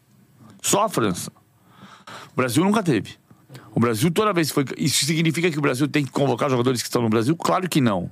Significa que o Brasil tem que tentar manter mais jogadores de alto nível aqui dentro. Aqui, é. O que não acontece desde os anos 80. Então, esse é o primeiro ponto. Segundo ponto é assim: ah, o Brasil tem muito talento. Você pode discutir se a gente continua revelando Ronaldos Craque. e Romários. É, craque, eu acho- Craques, craques revela. O Vinícius Júnior é craque. É. O Vinícius Júnior é o melhor jogador do, Real- do, do Real Madrid ou é o Bellingham? Hoje é o Bellingham. A Inglaterra tem um craque de meio campo que o Brasil não tem. E o Bellingham é artilheiro do Campeonato Espanhol. mas, mas assim, o Vinícius Júnior é um craque. O Rodrigo é um craque. Eles são craques do tamanho de Romário e Bebeto. A gente dizia quando Romário e Bebeto apareceram que eles não eram do tamanho de, de Zico e Sócrates. E foram. Então, isso é um pouco de paciência. O Brasil é o único país do mundo que tem jogadores em todas as finais de Champions League desde 2000. Todas as finais de Champions League do século XXI tem brasileiro em campo. A última teve um. A última teve só o goleiro, né? É, só o o Ederson. Ederson. Mas a última final sem brasileiro foi a de 99, Bayern de Munique e, Real e Bayern de Munique e Manchester United. Então, não tem francês em todas as, as finais, não tem espanhol em todas as finais, não tem italiano em todas as finais, não tem alemão em todas as finais, não tem holandês em todas as finais. O Brasil está na América do Sul e é o único país que está em todas as finais. Então, talento tem para montar uma seleção. Precisa trabalho. Dá trabalho. Agora, não dá para ficar nesse marasmo que a gente está. E, e, e, o- e a parte da construção desse novo futebol brasileiro passa por você ter uma- um campeonato brasileiro mais forte. Na minha opinião, este campeonato foi melhor do que outros. Se você comparar essa, essa, tontura de tonteira, tonteria de falar que ah, porque tem menos pontos, então o campeonato foi pior. Não, não tem nada a ver uma coisa com a outra. O campeonato de 2007 da Espanha teve 76 pontos e foi emocionante no final, e o campeonato era bom. É, diferente de- do campeonato de Barcelona de- dos 100 pontos, do Real Madrid dos 100 pontos, mas assim, o campeonato era bom. Não- Ninguém discutia isso. Não é esse o ponto. O campeonato tecnicamente melhorou, taticamente melhorou, mas é preciso investir na capacidade de revelar e manter os jogadores aqui. Isso significa fortalecimento dos clubes. Isso significa ter uma liga, uma liga só, uma liga só, que seja conduzida não pelo interesse de ganhar mais do que o outro, mas de ter um produto que seja como uma árvorezinha regada todo dia. Isso é difícil, hein? Todos os... Se a árvore crescer com três galhos podres, ela vai apodrecer por inteiro. Isso aí. Ela tem que crescer inteira e frondosa. E é isso que as pessoas não conseguem perceber. Se não é para você ter um clube que qual, qual a diferença do campeonato inglês para o espanhol? A diferença é que em 2008 Real Madrid e Barcelona disputavam cabeça a cabeça. Em 2008 por acaso o Villarreal foi vice-campeão. É. Mas assim, e em 2008 o Manchester United e o Chelsea disputavam cabeça a cabeça. E se eu dissesse para você, ó, daqui a 15 anos vai ser Manchester City e Liverpool, você me internava. É. E tá acontecendo o que hoje? Manchester City e Liverpool. É. É por aí. A distribuição da, da, da Premier League é, É. acaba privilegiando. Mas é só espelhar, pô, nesse Ela- caso. ela Eu não não tá acho que tem que espelhar tudo da Europa. a Não, gente espelhou não. muita coisa ruim, eu acho. Mas você precisa, você precisa manter. Bons exemplos, A né? única coisa que o Brasil tem é a imprevisibilidade. É. É o, é- é- não é nem o equilíbrio. Ah, o campeonato mexicano é mais equilibrado que o brasileiro. O campeonato brasileiro é imprevisível. Sim. Então, essa é, essa é a diferença. Se você pegar de 2017 pra cá, todos os campeões perderam ponto pra time rebaixado, exceto o Flamengo de 19. É aqui que tá a imprevisibilidade. Não é que assim, ah, eu vou- tenho equilíbrio porque o, o América Mineiro pode ganhar. Não, o, o Palmeiras perdeu pro Santos. O Santos foi rebaixado e o Palmeiras foi campeão. É. É aqui que tá a diferença. A última vez que o campeão inglês perdeu para um rebaixado foi o Manchester City pro Cardiff em 2013. Porra. é, agora, perguntando pra você, tem dois fatores aí. Já que você falou de Brasileirão, dá pra botar a derrocada do Botafogo, porque. E, obviamente, isso tem que ser feito. Tem que se dar valor que o Palmeiras fez, né? O Palmeiras fala da arrancada, tudo mais, rumo ao título e tal. E um jogo que é uma grande derrota pro Botafogo, mas é uma grande vitória do Palmeiras também, tem esses dois lados. Mas o Botafogo é o maior fracasso da história do, do, do Campeonato Brasileiro ou da história de- até de ligas, né? Enfim, comparando com, com Europa e tudo mais. Onde é que você coloca? Qual o tamanho desse fracasso Tem- do Botafogo? Tem várias. É, é- é super legal você conseguir comparar coisas, né? É. As pessoas estão com uma tentativa sempre de dizer: este é o maior. Isso aí. As pessoas dizem bom ou assim: pro ruim, né? Ah, o Duírio Monteiro Alves foi o pior presidente da história do Corinthians. Não foi, cara. Desculpa. O pior presidente da história do Corinthians foi o Vadielu. Que foi presidente durante 12 anos, não ganhou nada e, foi, e, e era um ditador. Então, desculpa, não é o, não é o Duírio Monteiro É. Alves. Então, é, é- é muito fácil você apontar e dizer assim: esse aqui é o pior da história. Você precisa conhecer a história É para dizer isso. Eu acho que tem várias. é, eu- outra coisa que as pessoas dizem assim: ah, esse vai ser o campeonato do fracasso do Botafogo. Vai ser sempre lembrado pelo fracasso do Botafogo. Vai ser lembrado pelo fracasso do Botafogo e pela virada do Palmeiras. Você lembra de 2009 por, pelo quê? Pela arrancada do Flamengo e pelo, também pela queda do Palmeiras. Então você lembra pelas duas coisas. A gente lembrou. O Palmeiras não cai, o Flamengo não é campeão. É, Então, assim, é, é a mesma coisa. A E uma queda diferente, né? Difer- O Murici perdeu jogadores, teve o problema do Love. Foi diferente do Botafogo, né? Teve, teve diferença. O Palmeiras estava 13 pontos na frente do Flamengo, o Botafogo estava 14 pontos na frente do Palmeiras.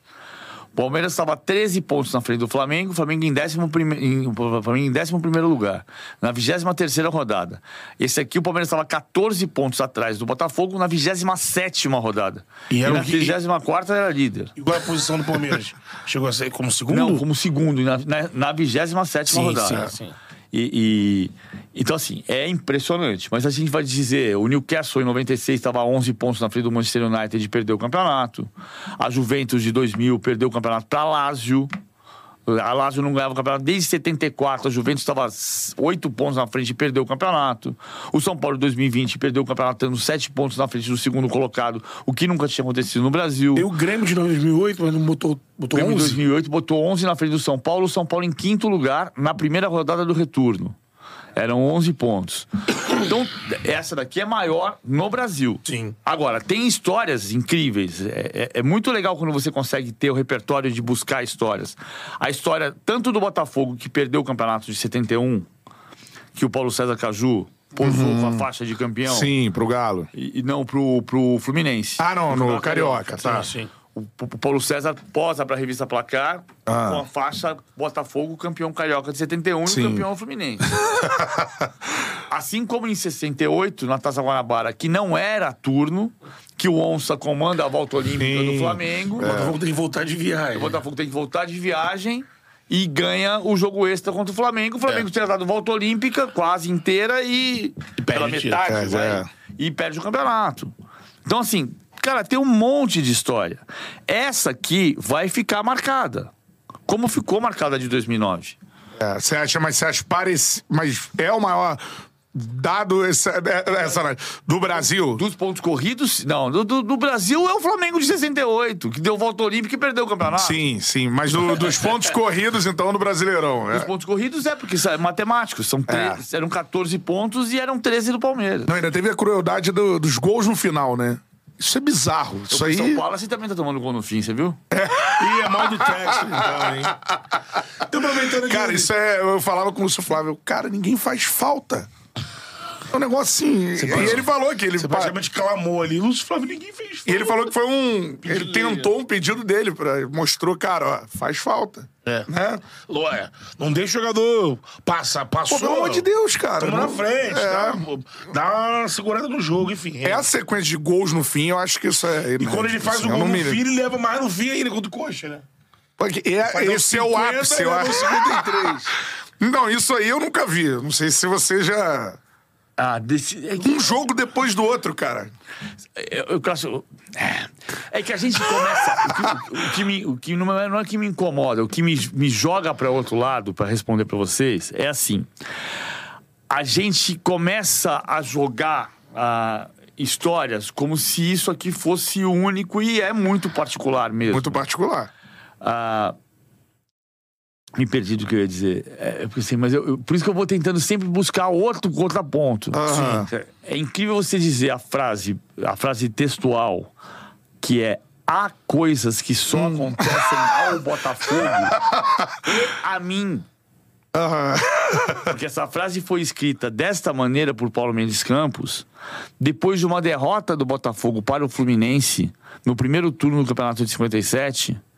Campeonato de 57, que o Botafogo foi campeão vencendo o Fluminense. É, é incrível, né? Como essa- a história É, dessa como frase... bate, da, como bate no, no torcedor, no botafoguense. No... Mas assim, o que é incrível é o seguinte: o, o Paulo Mendes Campos escreveu essa, essa frase é tratada como se coisas assim só acontecessem com o Botafogo. Então o Bruno perguntou: você já viu assim fazer o gol 50 e tomar o gol 53? Eu já vi no estádio de estar ganhando de 2 a 0 e tomar 2 a 2 O Palmeiras já fez 3 a 0 no Vasco e tomou 4 a 3 É. Afinal. Então tem coisas que não acontecem só com o Botafogo. Santos, Flamengo 3x0 com a 5x4. 5 a 4. E, e, a- e o curioso é que a frase que a gente pega pra dizer é só com o Botafogo que acontece isso, é uma frase dita num contexto em que o Botafogo, em que o, o, o escritor disse que há coisas que só acontecem ao Botafogo e a ele. Ou seja, não aconteciam só ao Botafogo, aconteciam também a ele, Sim. Paulo Mendes Campos. Porque a frase textual é: há coisas que só acontecem ao Botafogo e a mim. E ele escreve isso para falar sobre uma derrota do Botafogo para o Fluminense. e no mesmo campeonato, o Botafogo é campeão contra, Contra o Fluminense. Então, há coisas boas que só Sim. acontecem ao Botafogo e ao Paulo Mendes Campos. É. É, mas Esse- nesse momento essas esse coisas é sumiram. pro negativo, né? A frase. Agora, Deixa eu é, vai. você, porque esse personagem tá envolvido também nesse Brasileirão. Queria saber de você, PVC. O legado hoje que você, se você pudesse falar assim, o legado do Abel Ferreira, em É. que lugar o Abel Ferreira tá? Futebol brasileiro e no, e no Palmeiras. Já tem muita gente, o Filipão falou, né? Você é o maior técnico do Palmeiras, você é o maior da história. Ele é o maior da história do Palmeiras porque ele é o único a ganhar nove títulos em uma passagem. O Brandão ganhou dez. O Brandão é o técnico mais vencedor da história do Palmeiras, mas o Brandão foi campeão dez vezes em três passagens. É, o Brandão foi técnico em 47 e quatro passagens. 47, 59, 60, ah, 72 a 75 e depois em 80 que ele não ganhou nada.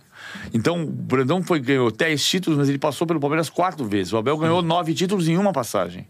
Isso, isso é definitivo. Isso significa que o Abel é melhor do que o Brandão? É, São outras épocas. Eu acho que o Abel é muito bom. Ah, o Abel. Estou falando isso aqui só porque outro dia eu estava sentando com um amigo e o amigo falou assim: Eu acho ele um escroto, mas é, ele não é escroto. Ele é um bom cara. Ele é um cara direito. É um cara direito que trabalha num nível de pressão muito alto. Eu, eu, aquilo que eu falei agora há pouco. Eu não gosto dessa percepção de que a gente tem. Que a gente está vivendo num filme de mocinho e bandido em que nós somos os mocinhos e o cara que está dando entrevista é o bandido. Não é assim a vida. Não, a vida não é assim. O Abel comete acertos e erros, como eu cometo meus acertos e erros também. Ele é muito bom técnico. Ele é muito metódico, muito planejado, muito organizado, muito estudioso. Isso é muito bom. Ah, isso elevou o nível dos, dos técnicos brasileiros também. A gente viu um repertório tático maior no futebol brasileiro nos últimos tempos. Seja de Jorge Jesus, seja de Abel Ferreira, seja de Dorival Júnior, seja de Fernando Diniz. É. Técnico não tem nacionalidade, tem competência ou não. Tá? Então, eu acho que isso está fazendo bem pra gente. E o Abel também está fazendo bem pra gente.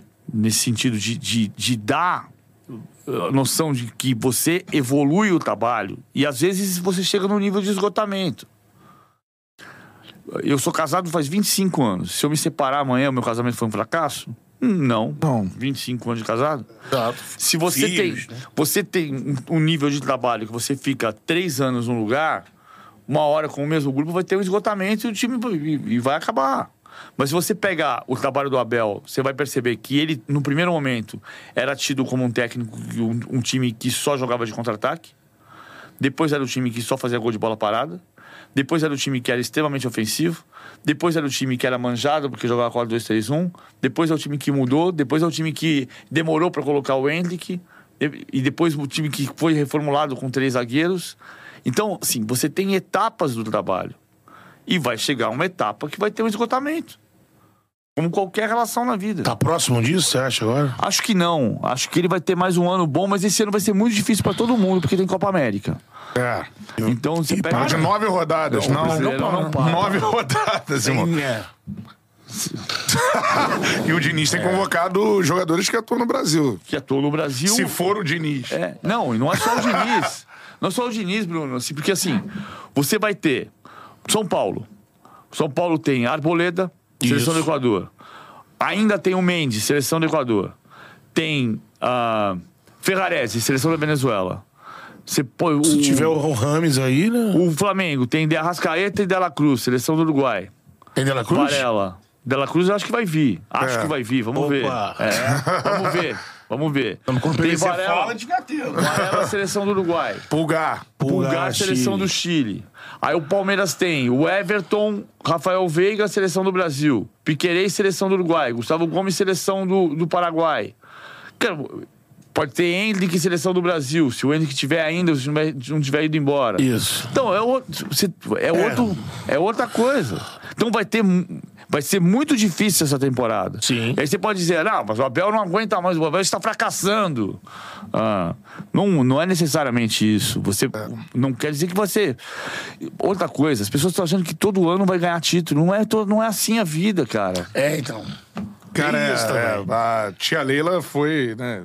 É, deu a volta por cima nisso aí esse- essa temporada. Aí Eu acho que não, eu acho que tem uma coisa uma mistura de coisas que a gente está fazendo. A Leila foi muito criticada por aquela entrevista em que ela foi autoritária.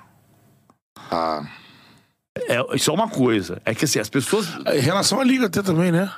A, a, a Liga. Falando da Liga, falando do... A Liga ela teve um problema com o Landim e resolvido. Essa aqui você tá falando em relação à torcida, né? A, a Leila tem um problema com a Mancha Verde Sim. por causa da questão da escola de samba. Aham. Ela tirou o dinheiro. Ela botou e depois não botou. Você não. constrói um uma relação à base do dinheiro que você oferece e quando você para de oferecer, a relação Lógico. acabou. Sim, sim. Isso é um, isso é um aspecto. Aham. Outro aspecto é aquela entrevista coletiva, ela não foi eh, que alguns exageros que eu acho que cometeu-se. A Leila é a presidente mais eh, criticada do futebol de São Paulo. Mentira! O Duílio é muito mais criticado do que ela. É. O Rueda é muito mais criticado É. do que ela. Havia uma crítica sobre o fato de o clube não ter, não ter se reforçado, que eu nunca fiz essa crítica. Não, eu, por exemplo, nunca fiz. Eu fiz a crítica à Leila naquela entrevista porque eu acho que ela foi autoritária. A partir do momento em que ela abriu a entrevista dizendo: Vim aqui dar oportunidade a vocês de perguntarem para que eu responda as suas perguntas, sendo que 26 conselheiros tinham feito o mesmo pedido e ela, em vez de dar esse direito, tirou o ingresso dos caras que eram opositores. Então, a- é- a minha crítica especificamente a isto. Ela faz uma boa gestão. É. E é importante separar as duas coisas. Naquele episódio, eu julguei que ela foi equivocada. Isso não significa que ela não faça uma boa gestão. Agora, eu queria perguntar, porque tá chegando a hora do jogo, provavelmente, né, possivelmente possa assistir esse jogo. E eu tô com muita dúvida, e você, como um apaixonado por futebol, eu queria que você esclarecesse as minhas dúvidas. Fluminense e Manchester City, cara, o que, que dá pra esperar de um possível jogo Ó, desse? Tá zicando os caras, hein? Tem Alt-Rádio aí, Tá bom, ó. ou ao Alien, vão decidir hoje, daqui a pouco, inclusive, né? Mas se existir esse jogo, assim, Se existir, a grande graça disso vai ser esse estilo posicional versus aposicional. É, isso aí. É, o que, que é o jogo posicional? Boa. O jogo posicional Manda pra é, galera. o jogo posicional é, a grosso modo, o jogo em que você tem um time em que os jogadores ocupam quadrantes e se movimentam dentro daquele quadrante e a bola vai até o quadrante. Diferente do jogo que o Harry Smith no New York Times definiu de aposicional, em que o jogador vai até a bola e não a bola até o jogador é- essa diferença de estilos vai criar uma, um debate divertidíssimo até a sexta-feira. Agora, é óbvio que o, que o Manchester City é favorito, não apenas porque o Guardiola é um técnico melhor do que o Diniz, e o Guardiola é um técnico melhor do que o Diniz. O Guardiola é o Muito técnico- melhor. O Guardiola é o melhor técnico do mundo. Mas também porque o Manchester City é o melhor time do mundo. Isso significa que o Fluminense não pode vencer? Pode vencer. tu acha que pode vencer? Pode ir porque é um jogo. A Internacional não quase ganhou do, do Manchester City. Quase ganhou. A bola, um minuto antes do gol do Rodri, quase saiu o gol da Inter. Então, podia ter. E a Inter é, é um time para superar o Manchester City? Nunca. Quase ganhou o jogo. Agora, que o Manchester City é amplo favorito, é. É um time que tem todo o domínio do que o Guardiola quer para um time de futebol. Você imagina que possa. Porque, assim, na minha cabeça, cara, é a primeira vez que a gente vai ver um time brasileiro que vai tentar ter a bola. assim, o em muito tentou. tempo. O Flamengo O tentou. Flamengo tentou ter a bola também, contra, Contra o Liverpool. É, é mas é, contra o Guardiola, pô. que é uma lei, ele sempre tem a bola, normalmente, né? Então, assim, tá me causando uma curiosidade disso ser um jogo de extremos, ou dar muito certo pro Fluminense, ou dar muito errado. Sim, tipo o Santos Não tem e- um. Tipo o Santos e Isso. Barcelona. Tipo Você Santos acredita que é um jogo por esse prisma, assim? Eu acho que é um jogo mais Barcelona e Santos do que um jogo Corinthians e Chelsea. Mas não dá pra ter certeza. É, você pega o, o caso, o Palmeiras pegou um Chelsea em 2021, em 2022, mas no campeonato de 21, Aham. que não era o melhor Chelsea, né? Mas assim, o Palmeiras estava quatro minutos da decisão por pênaltis. É engraçado que as pessoas lembram do Palmeiras de- do Tigres, mas pouca gente fala do jogo do Chelsea. O Chelsea, se a bola não bate na mão do Luan, é decisão por pênaltis quatro minutos depois. É, foi um jogo parelho, assim. Foi. É. E o, Flamengo- o Palmeiras não tentou jogar com a bola no pé Não. como o Flamengo tentou contra o Liverpool. São estratégias diferentes. O Abel tem o texto que ele fala pro, pro uh, Manager's Tribune, não esqueci o nome do site, the, the Coaches Tribune, Aham.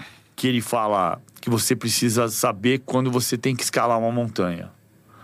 Se você é melhor do que o seu adversário, você tem que se impor a ele. Se você sabe que o seu adversário é melhor, você precisa ter uma estratégia para escalar a montanha. Essa frase nunca seria dita por Fernando Diniz. Talvez fosse. Vou dar um win aqui. Eu queria saber do PVC também, porque aproveitar ele aqui, a gente tá na reta final que o PVC tem compromisso, né? É. Então, duas horas a gente tem mais um tempinho Mais aqui. uma meia hora. Ah, bom. Ah, boa. Assim, eu acho que aproveitar você aqui pra. é, a gente falou do Palmeiras e eu quero falar um pouco de Flamengo com você, que acho que quem Pô. tá chocando aí com o Palmeiras, eu até brinco com eles, né?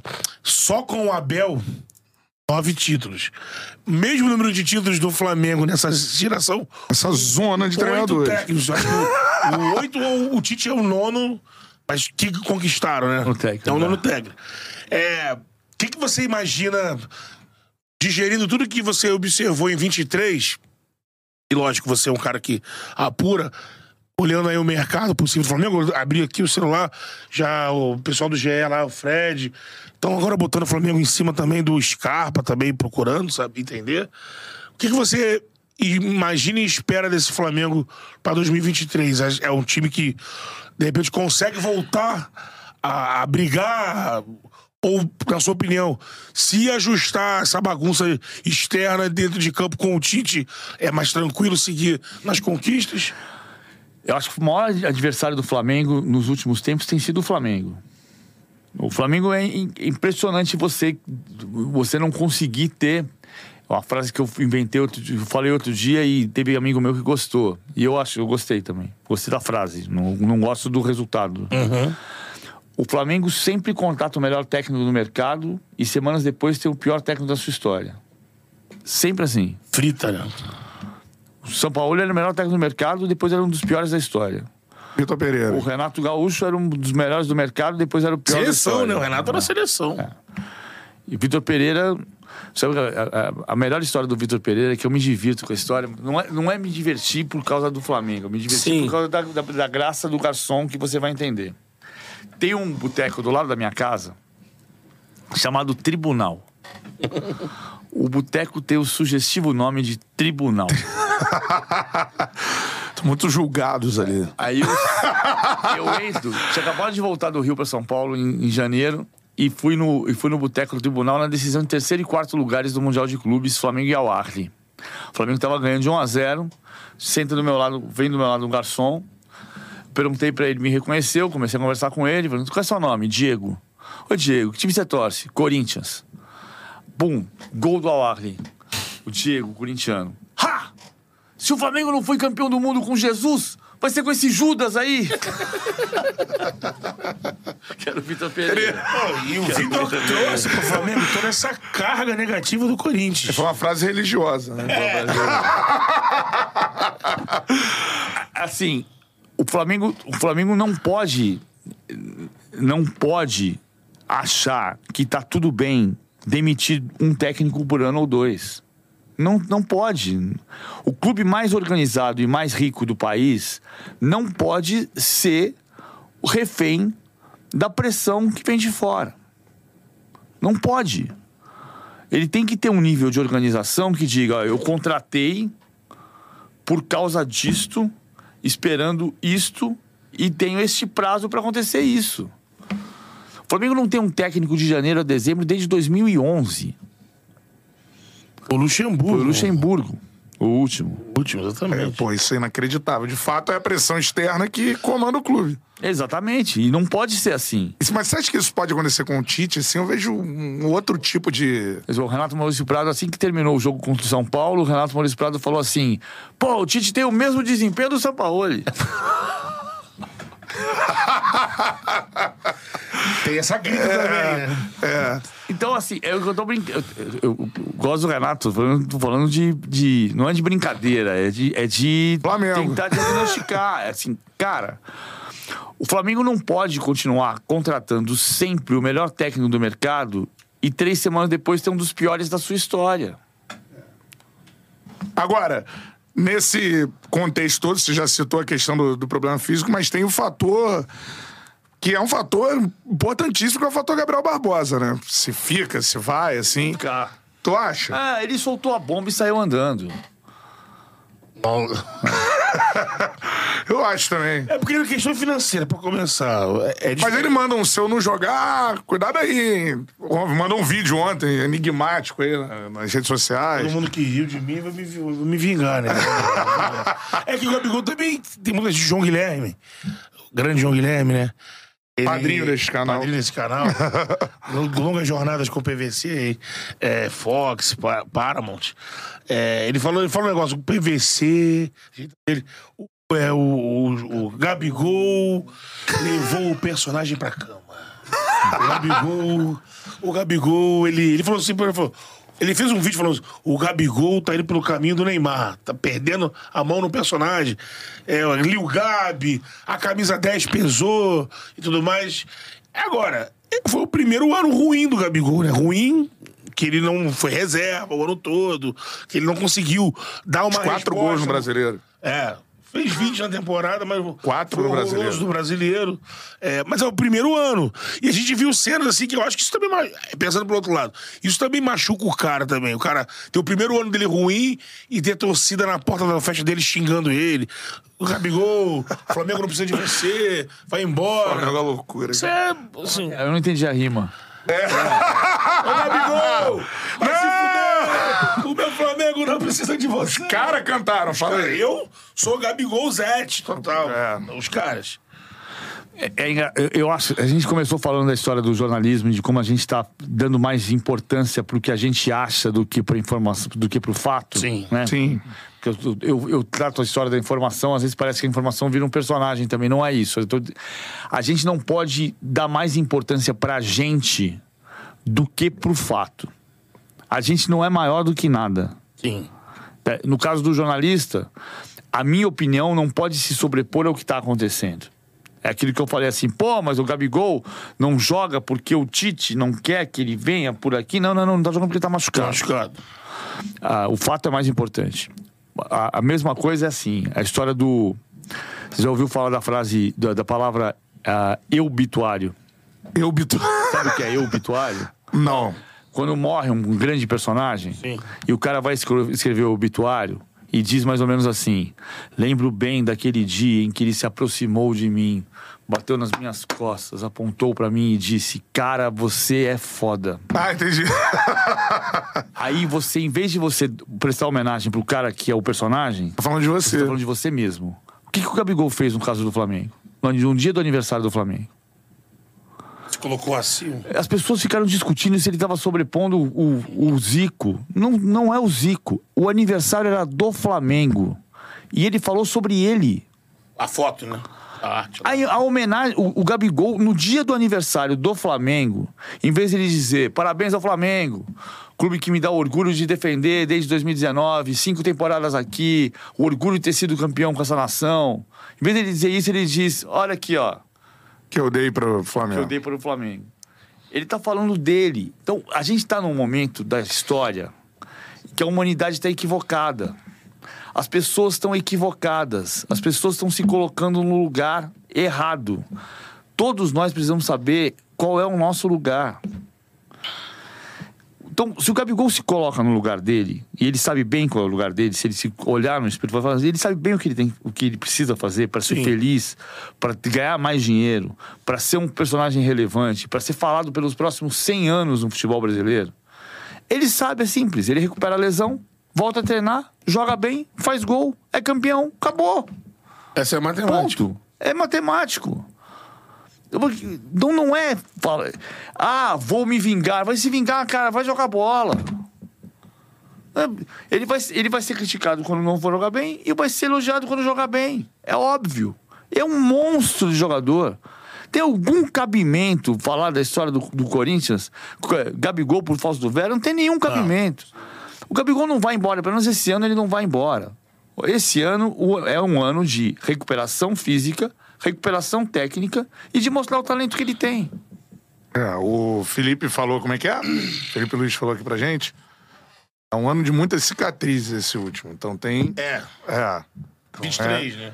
Isso. Isso. Então vai É, ter que recuperar. Você disse, só depende dele. Ele, Joga muito, é, cara. Ele sabe a fórmula. Ele jogou em 19, 20, 20 22. vi- O Pedro jogou ao lado do Pedro. Barbaridade pro Pedro ir pra Copa do Mundo. É. Agora, pra, antes Dez você- minutos finais pra eu ler uma É, batidinha de vê isso aqui.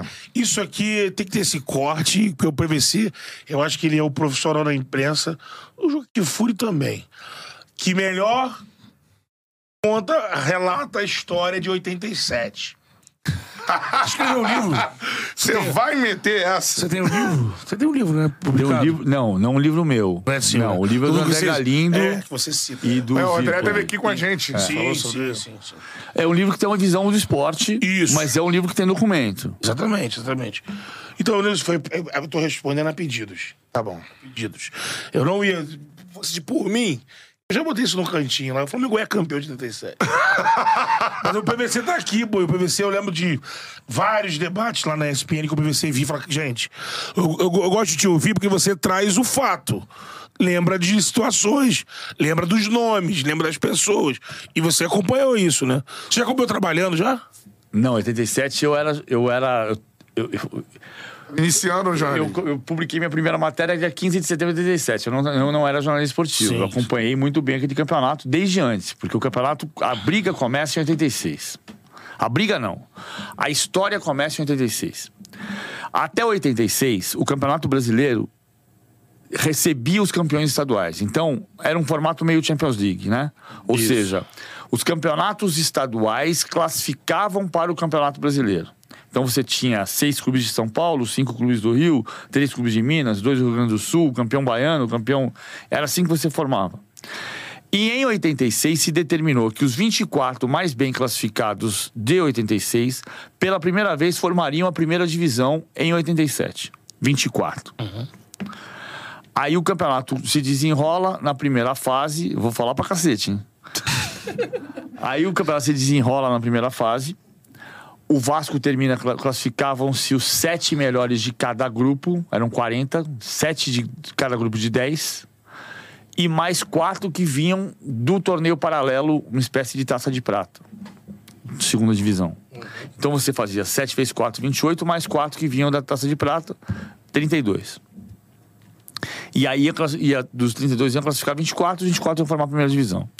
Na primeira fase, o Vasco, o, o Sergipe empatou com o Joinville.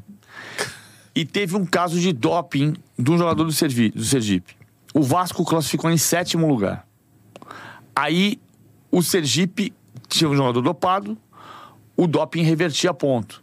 Então o Joinville ganhou um ponto. Com o ponto que o Joinville ganhou, o Joinville empatou com o Vasco e eliminou o Vasco pelos critérios de desempate. O Vasco não só estava eliminado, como estava rebaixado. Aí viraram a mesa e no meio do campeonato decidiram que iam subir oito de cada grupo e mais os quatro que vinham na taça de prata. Então mudou o regulamento no meio do campeonato. O campeonato seguiu com o Vasco. O Botafogo não se classificou entre os 24. Então, na primeira divisão de 87, o Botafogo estava fora. Aí em abril de 87, aí começa a história toda. Eu só vinha um pouco atrás para ver que tinha confusão lá de trás. Sim. Em abril de 87, a CBF diz que não tem dinheiro para organizar o campeonato. E aí o Clube dos 13 s- nasce e diz: Nós vamos organizar. Quando o Clube dos 13 diz: Nós vamos organizar, a CBF diz: Ah! Pra falar nisso, arrumei o dinheiro. Não tinha nada. Aí ela quer fazer o campeonato com o cruzamento. Com os, o, o, o, porque o Clube dos 13 organizou os 13 mais 3, né? Mais Goiás, Santa Cruz e Curitiba, Que seria a Série A. que é a Copa União. E a CBF faz uma primeira divisão com mais 16 que iam fazer o cruzamento. O Clube dos 13 diz que não vai ter cruzamento. Aí tem um feriado de 7 de setembro que alguém resolve que tinha que encaminhar para dia 8 e ia viajar, ia voltar mais tarde.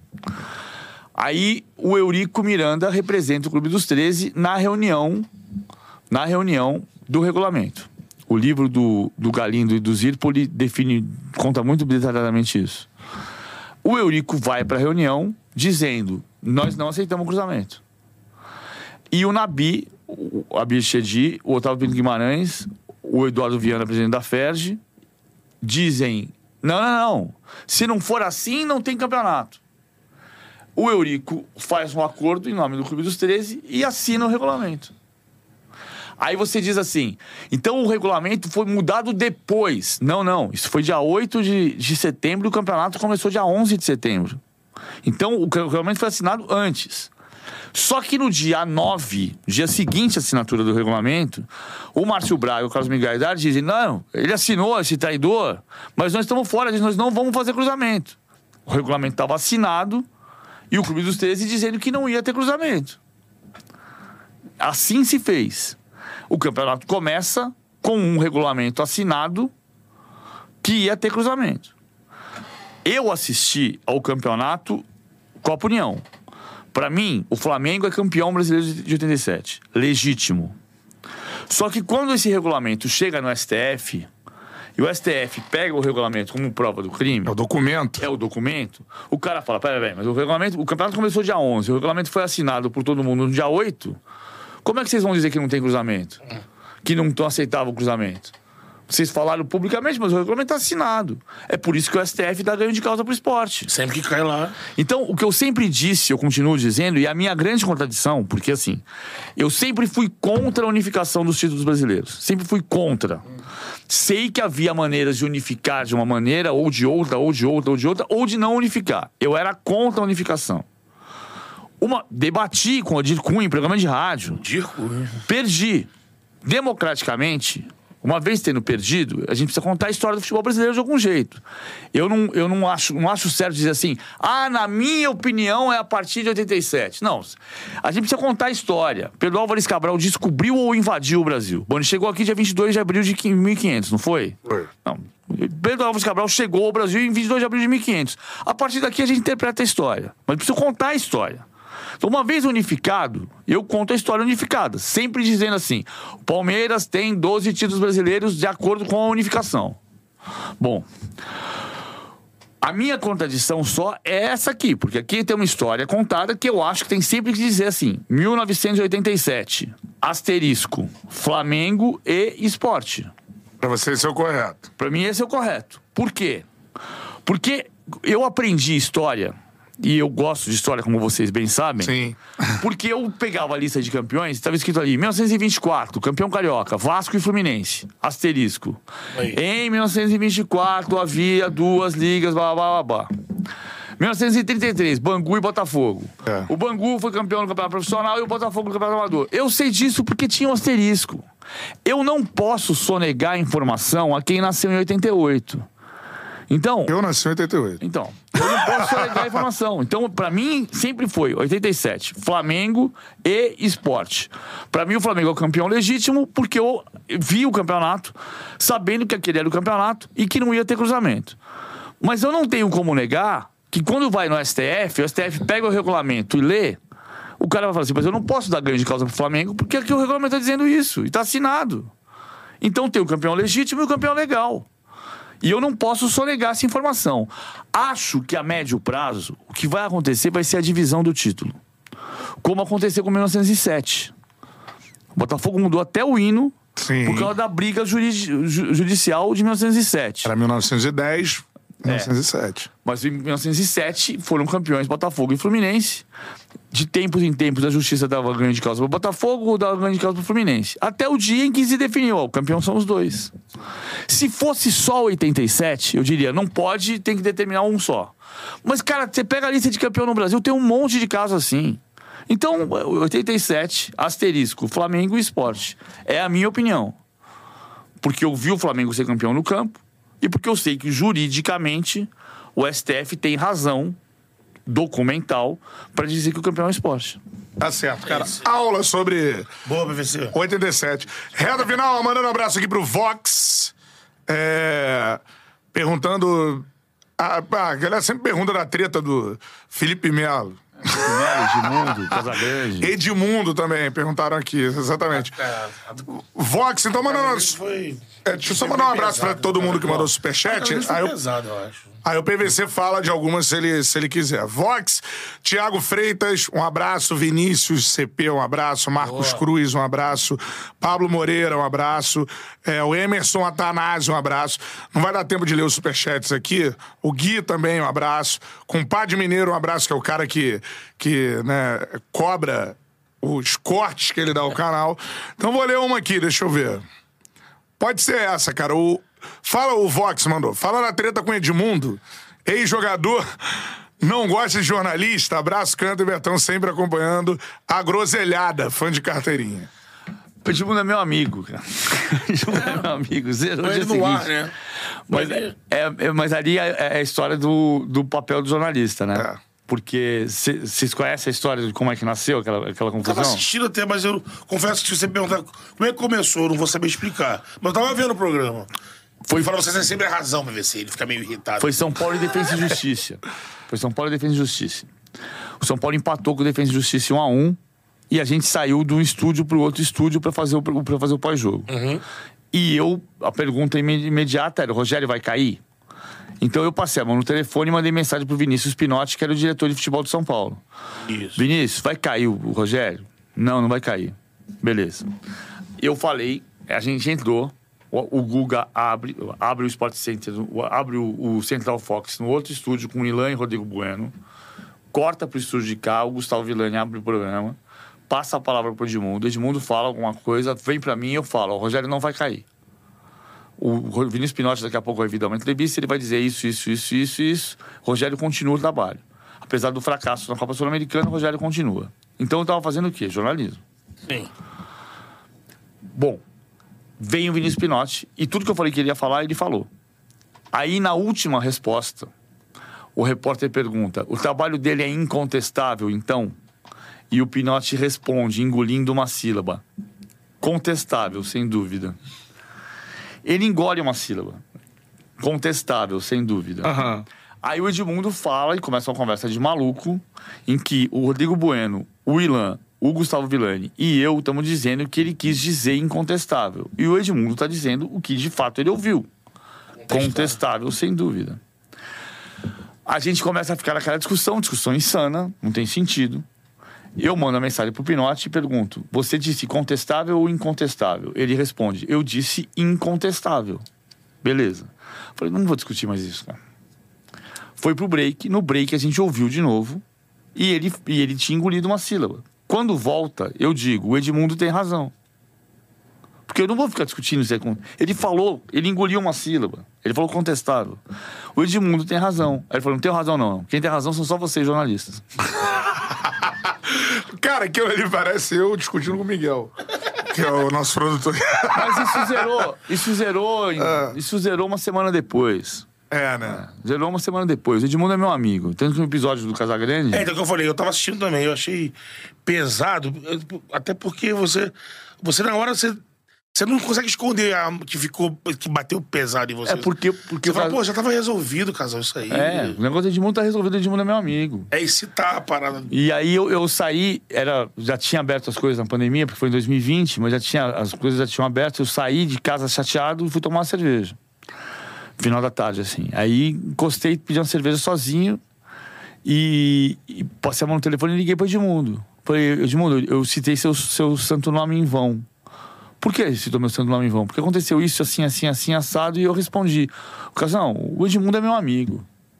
Aí o Edmundo foi gente boa demais. Ele falou: Você não citou meu santo nome em vão? Você é meu amigo. O Edmundo falou desse jeito. Que maneiro. Legal, legal. Foi muito maneiro. É, que na hora assistindo eu fiquei desconfortável, porque você na hora, você podia fazer uma cara de puto, falar, porra, cara, você, você baixou a energia, você falou, pô, cara, aí pegou o negócio, já tava resolvido. Tá, tá resolvido. Você teve, um- teve um incidente, teve um incidente. E, se- e no fundo, no fundo, que eu acho, isso eu aprendo com o Zé Trajano, sabia? O Zé Trajano é o cara que ensina que chefe não é o cara que manda, é o cara que lidera. Sabe, sempre pensou, você fala, ah, sou seu chefe. Não, isso é ridículo. É. O, o, o, o Trajano é o cara que lidera. O Trajano, cansei, grosso modo, grosso modo, o cara que debatia com o Trajano ali era eu, né? Assim, É verdade. A gente saía, saía na porrada na hora de dizer, Uhum. acabou, acabou, vamos tomar cerveja. Saía, ia jantar, ia, ia continuar conversando e tamo junto. E o Trajano era meu, o Trajano era meu diretor. Vocês iam discordar com ele no ar e ele ia me mandar embora? Não, cara, é igual jogar bola no domingo, cara. Jogar bola sábado de manhã. Você vai jogar bola pra se divertir. Acabou. Vambora, tamo junto. Isso aí. Você- Mesmo que role o estresse, passa, Não. passa, papá! Claro. Depois é a cervejinha. Depois vou tomar uma cervejinha e acabou. Se você fica duas horas debatendo que você não me passou a bola, a bola, você tinha que ter passado aquela bola, você tinha que ter feito não sei o que lá, você é um merda, você não sei o que. Não, aí danou, você não vou jogar. no- Semana seguinte eu não vou Já, jogar. já teve gente da Copa Sérgio que brigou, lá do Rio a Sérgio, que brigou na bola. Porra, passa essa bola aquela. Aí o maluco retrucou, vou te fuder nas caras. Aí é foda, Aí hein? vai. você aprende com o Zé Trajano. O Zé Trajano é diretor quando é pra ser diretor. É. No programa, o programa é uma. é- não, não é briga. A gente diverge. A gente discorda. A gente debate com base na informação que você trouxe. Na informação que você tem. A gente diverge. A gente não briga. E isso é maturidade que chama. Pra, Sensacional. pra gente finalizar. Volta, Paulinho. Volta, Paulinho. Volta, Paulinho. Que isso, mano? Que isso? Aquele dia ali foi. Aí E foi numa parada de ar também, né? É, quando o trajando o cara provocando a pauta. Não, ele, ele quis mudar a pauta no ar Não ali. foi, a culpa dele não foi. é, O, o- o amigão tava bravo com o Juca e comigo. Ah, é? Tava se esticando no Palmeiras. A gente tava se esticando na política, do- É. na política de clube. O Trajano queria mudar de assunto. E aí, aí o, o amigão entendeu que era o Trajano que tava querendo interferir na pauta, mas não era. Eu O- passo a noite sem dormir fazendo essa pauta. É. Você queria mudar agora? Que... Esse vídeo é espetacular. Quem errou ali foi o Juca e eu. Mas assim, volta de intervalo, o Juca. É. É. Profissional que me vira todo. Só vou apresentar aqui. Aí apresentou. Mas no dia seguinte já tava lá no site da ESPN o vídeo do, do amigão com o Trajano, ó, tudo zerado. Foi tenso. Imagina, pô. Você é jornalista, você é jogador. Quer falar sobre isso, ou nem? Não, ali eu zerei no dia seguinte. Ali foi Também uma Felipe? Também, Você me deu super bem. bem. com ele. Me deu super bem com ele. Eu falei com ele, eu falei com ele no dia seguinte. E sabe que esse ano tinha um, eu, eu, eu saí, eu morei no Rio seis anos e meio, né? Morando em São Paulo, mas morando no Rio seis anos e meio. E aí eu tinha um bar na, na- tinha um abriu um bruteco ali na Barra. Sim? Sim. Não, sim. não no, do Jardim Oceânico, o do Parque das Rosas. Ah, na Barca das Rosas. E tinha um garçom ali que era a cara do Felipe Melo. Cara do Felipe Melo. Aí teve um dia que eu liguei, mandei. Felipe! Olha quem tá aqui comigo, ó! Felipe Melo! Ele respondeu. Ele respondeu. Ele mandou um abraço pro outro Felipe Melo, falso, que tava me servindo no boteco. Então zerou aquilo ali também, mas é um hit. Aquilo ali é bom também. Gente Porque fica um quadro de humor, cara. Gente inteligente olha no olho e resolve problema. É, foi na hora, imediato. É. Né? Ele falou, você retrucou e pum. É. E outra, outra, outra dica: é, 7x1, cara, linha de passe depois de 7x1. Eu já vi várias vezes o, o vídeo, cara. É uma aula, assim, do, do que tava acontecendo no E dia, mano. eles, Mauro, PVC, É. todo mundo, na véspera do jogo já tinham feito um diagnóstico ali dos, dos problemas de, de Sim, sim. Eu falei, eu acho que eu falei, deixei claramente que eu entendia que a Alemanha era a favorita, mas provavelmente eu falei palpite, ah, vai, Brasil. Tipo, Sim. como quem diz, ah, a gente quer que ganhe o Brasil. É lógico. Mas estava claro que a gente já Tweet histórico do Rizek sobre isso, né? coragem. É, coragem, Filipão. Coragem, Filipão, é. As pernas. É. Cara, Paulo Vinícius Coelho esteve no Charla Podcast. Palmas pra ele. Valeu. Ô, PVC, pra gente, maior realização trocar essa Tamo ideia junto, contigo, tamo mano. junto. Pô, Você muito gostou? Gostei, gostei. Pô, já convidado a voltar quando quiser, portas abertas. Tomara que a gente Vou volte a essa trocar essa ideia. 93 do São Paulo aqui. Eu tenho uma de 92, eu comprei na época. De 92 Mas eu comprei. 92 é. Essa é, É linda IBF, também. 92 é é. IBF. Isso aí é, do presente do Fardas pra gente no início do canal. É. Ele coleciona camisa. Isso aí. é- Eu tenho uma igual a essa que é a IBF, é de 92, que eu comprei no CT do São Paulo. Eu cobria muito aquele São Paulo, aquele São Paulo eu comprei ali. Os caras me sacanearam. Ah, você é São Paulino. Não, não importa, eu gosto de Só futebol. amante de futebol. Eu né? gosto de futebol. Eu tenho até hoje a camisa do São Paulo, número 8, Toninho Cerezo. Porque, porque, eu, porque eu comprei na época, porque eu falei, eu vou comprar porque essa aqui vai ser histórica. Histórica. É. Pô, sensacional, cara. Paulo Vinícius Coelho esteve com a gente no Pô, Charla Podcast, isso. Betão. Tamo junto. Tamo junto. Realização. Pô, realização total. Que fera, esse papo foi legal demais. Galera, seguimos em São Paulo. Vende aí o merchan, tem que finalizar com o merchan. É verdade, ó. Primeiro faça sua fezinha na KTO. QR Code tá na tela, apontou, sei lá, pro QR Code, você cai na KTO. Não leva a sério parada de fazer carreira com aposta, não. Tem um dinheirinho no bolso sobrando. Joga lá, faz sua fezinha, vem Mundial de Clubes, tem NBA rolando, tem muita parada acontecendo, beleza? Cupom CHARLA, 20% de bônus no primeiro depósito. E vamos mandar pro PVC. Cara, meu sonho é tomar uma serva com PVC. Vamos realizar isso aí. E ó, a gente vai mandar pro PVC quando ele estiver lá no Rio, cerveja Teresópolis, que é a cerveja oficial do Charla Podcast. Vários tipos, não sei se você gosta de cervejas artesanais assim, eu me amarro. Então tem Vais, IPA, Bock, Dunkel.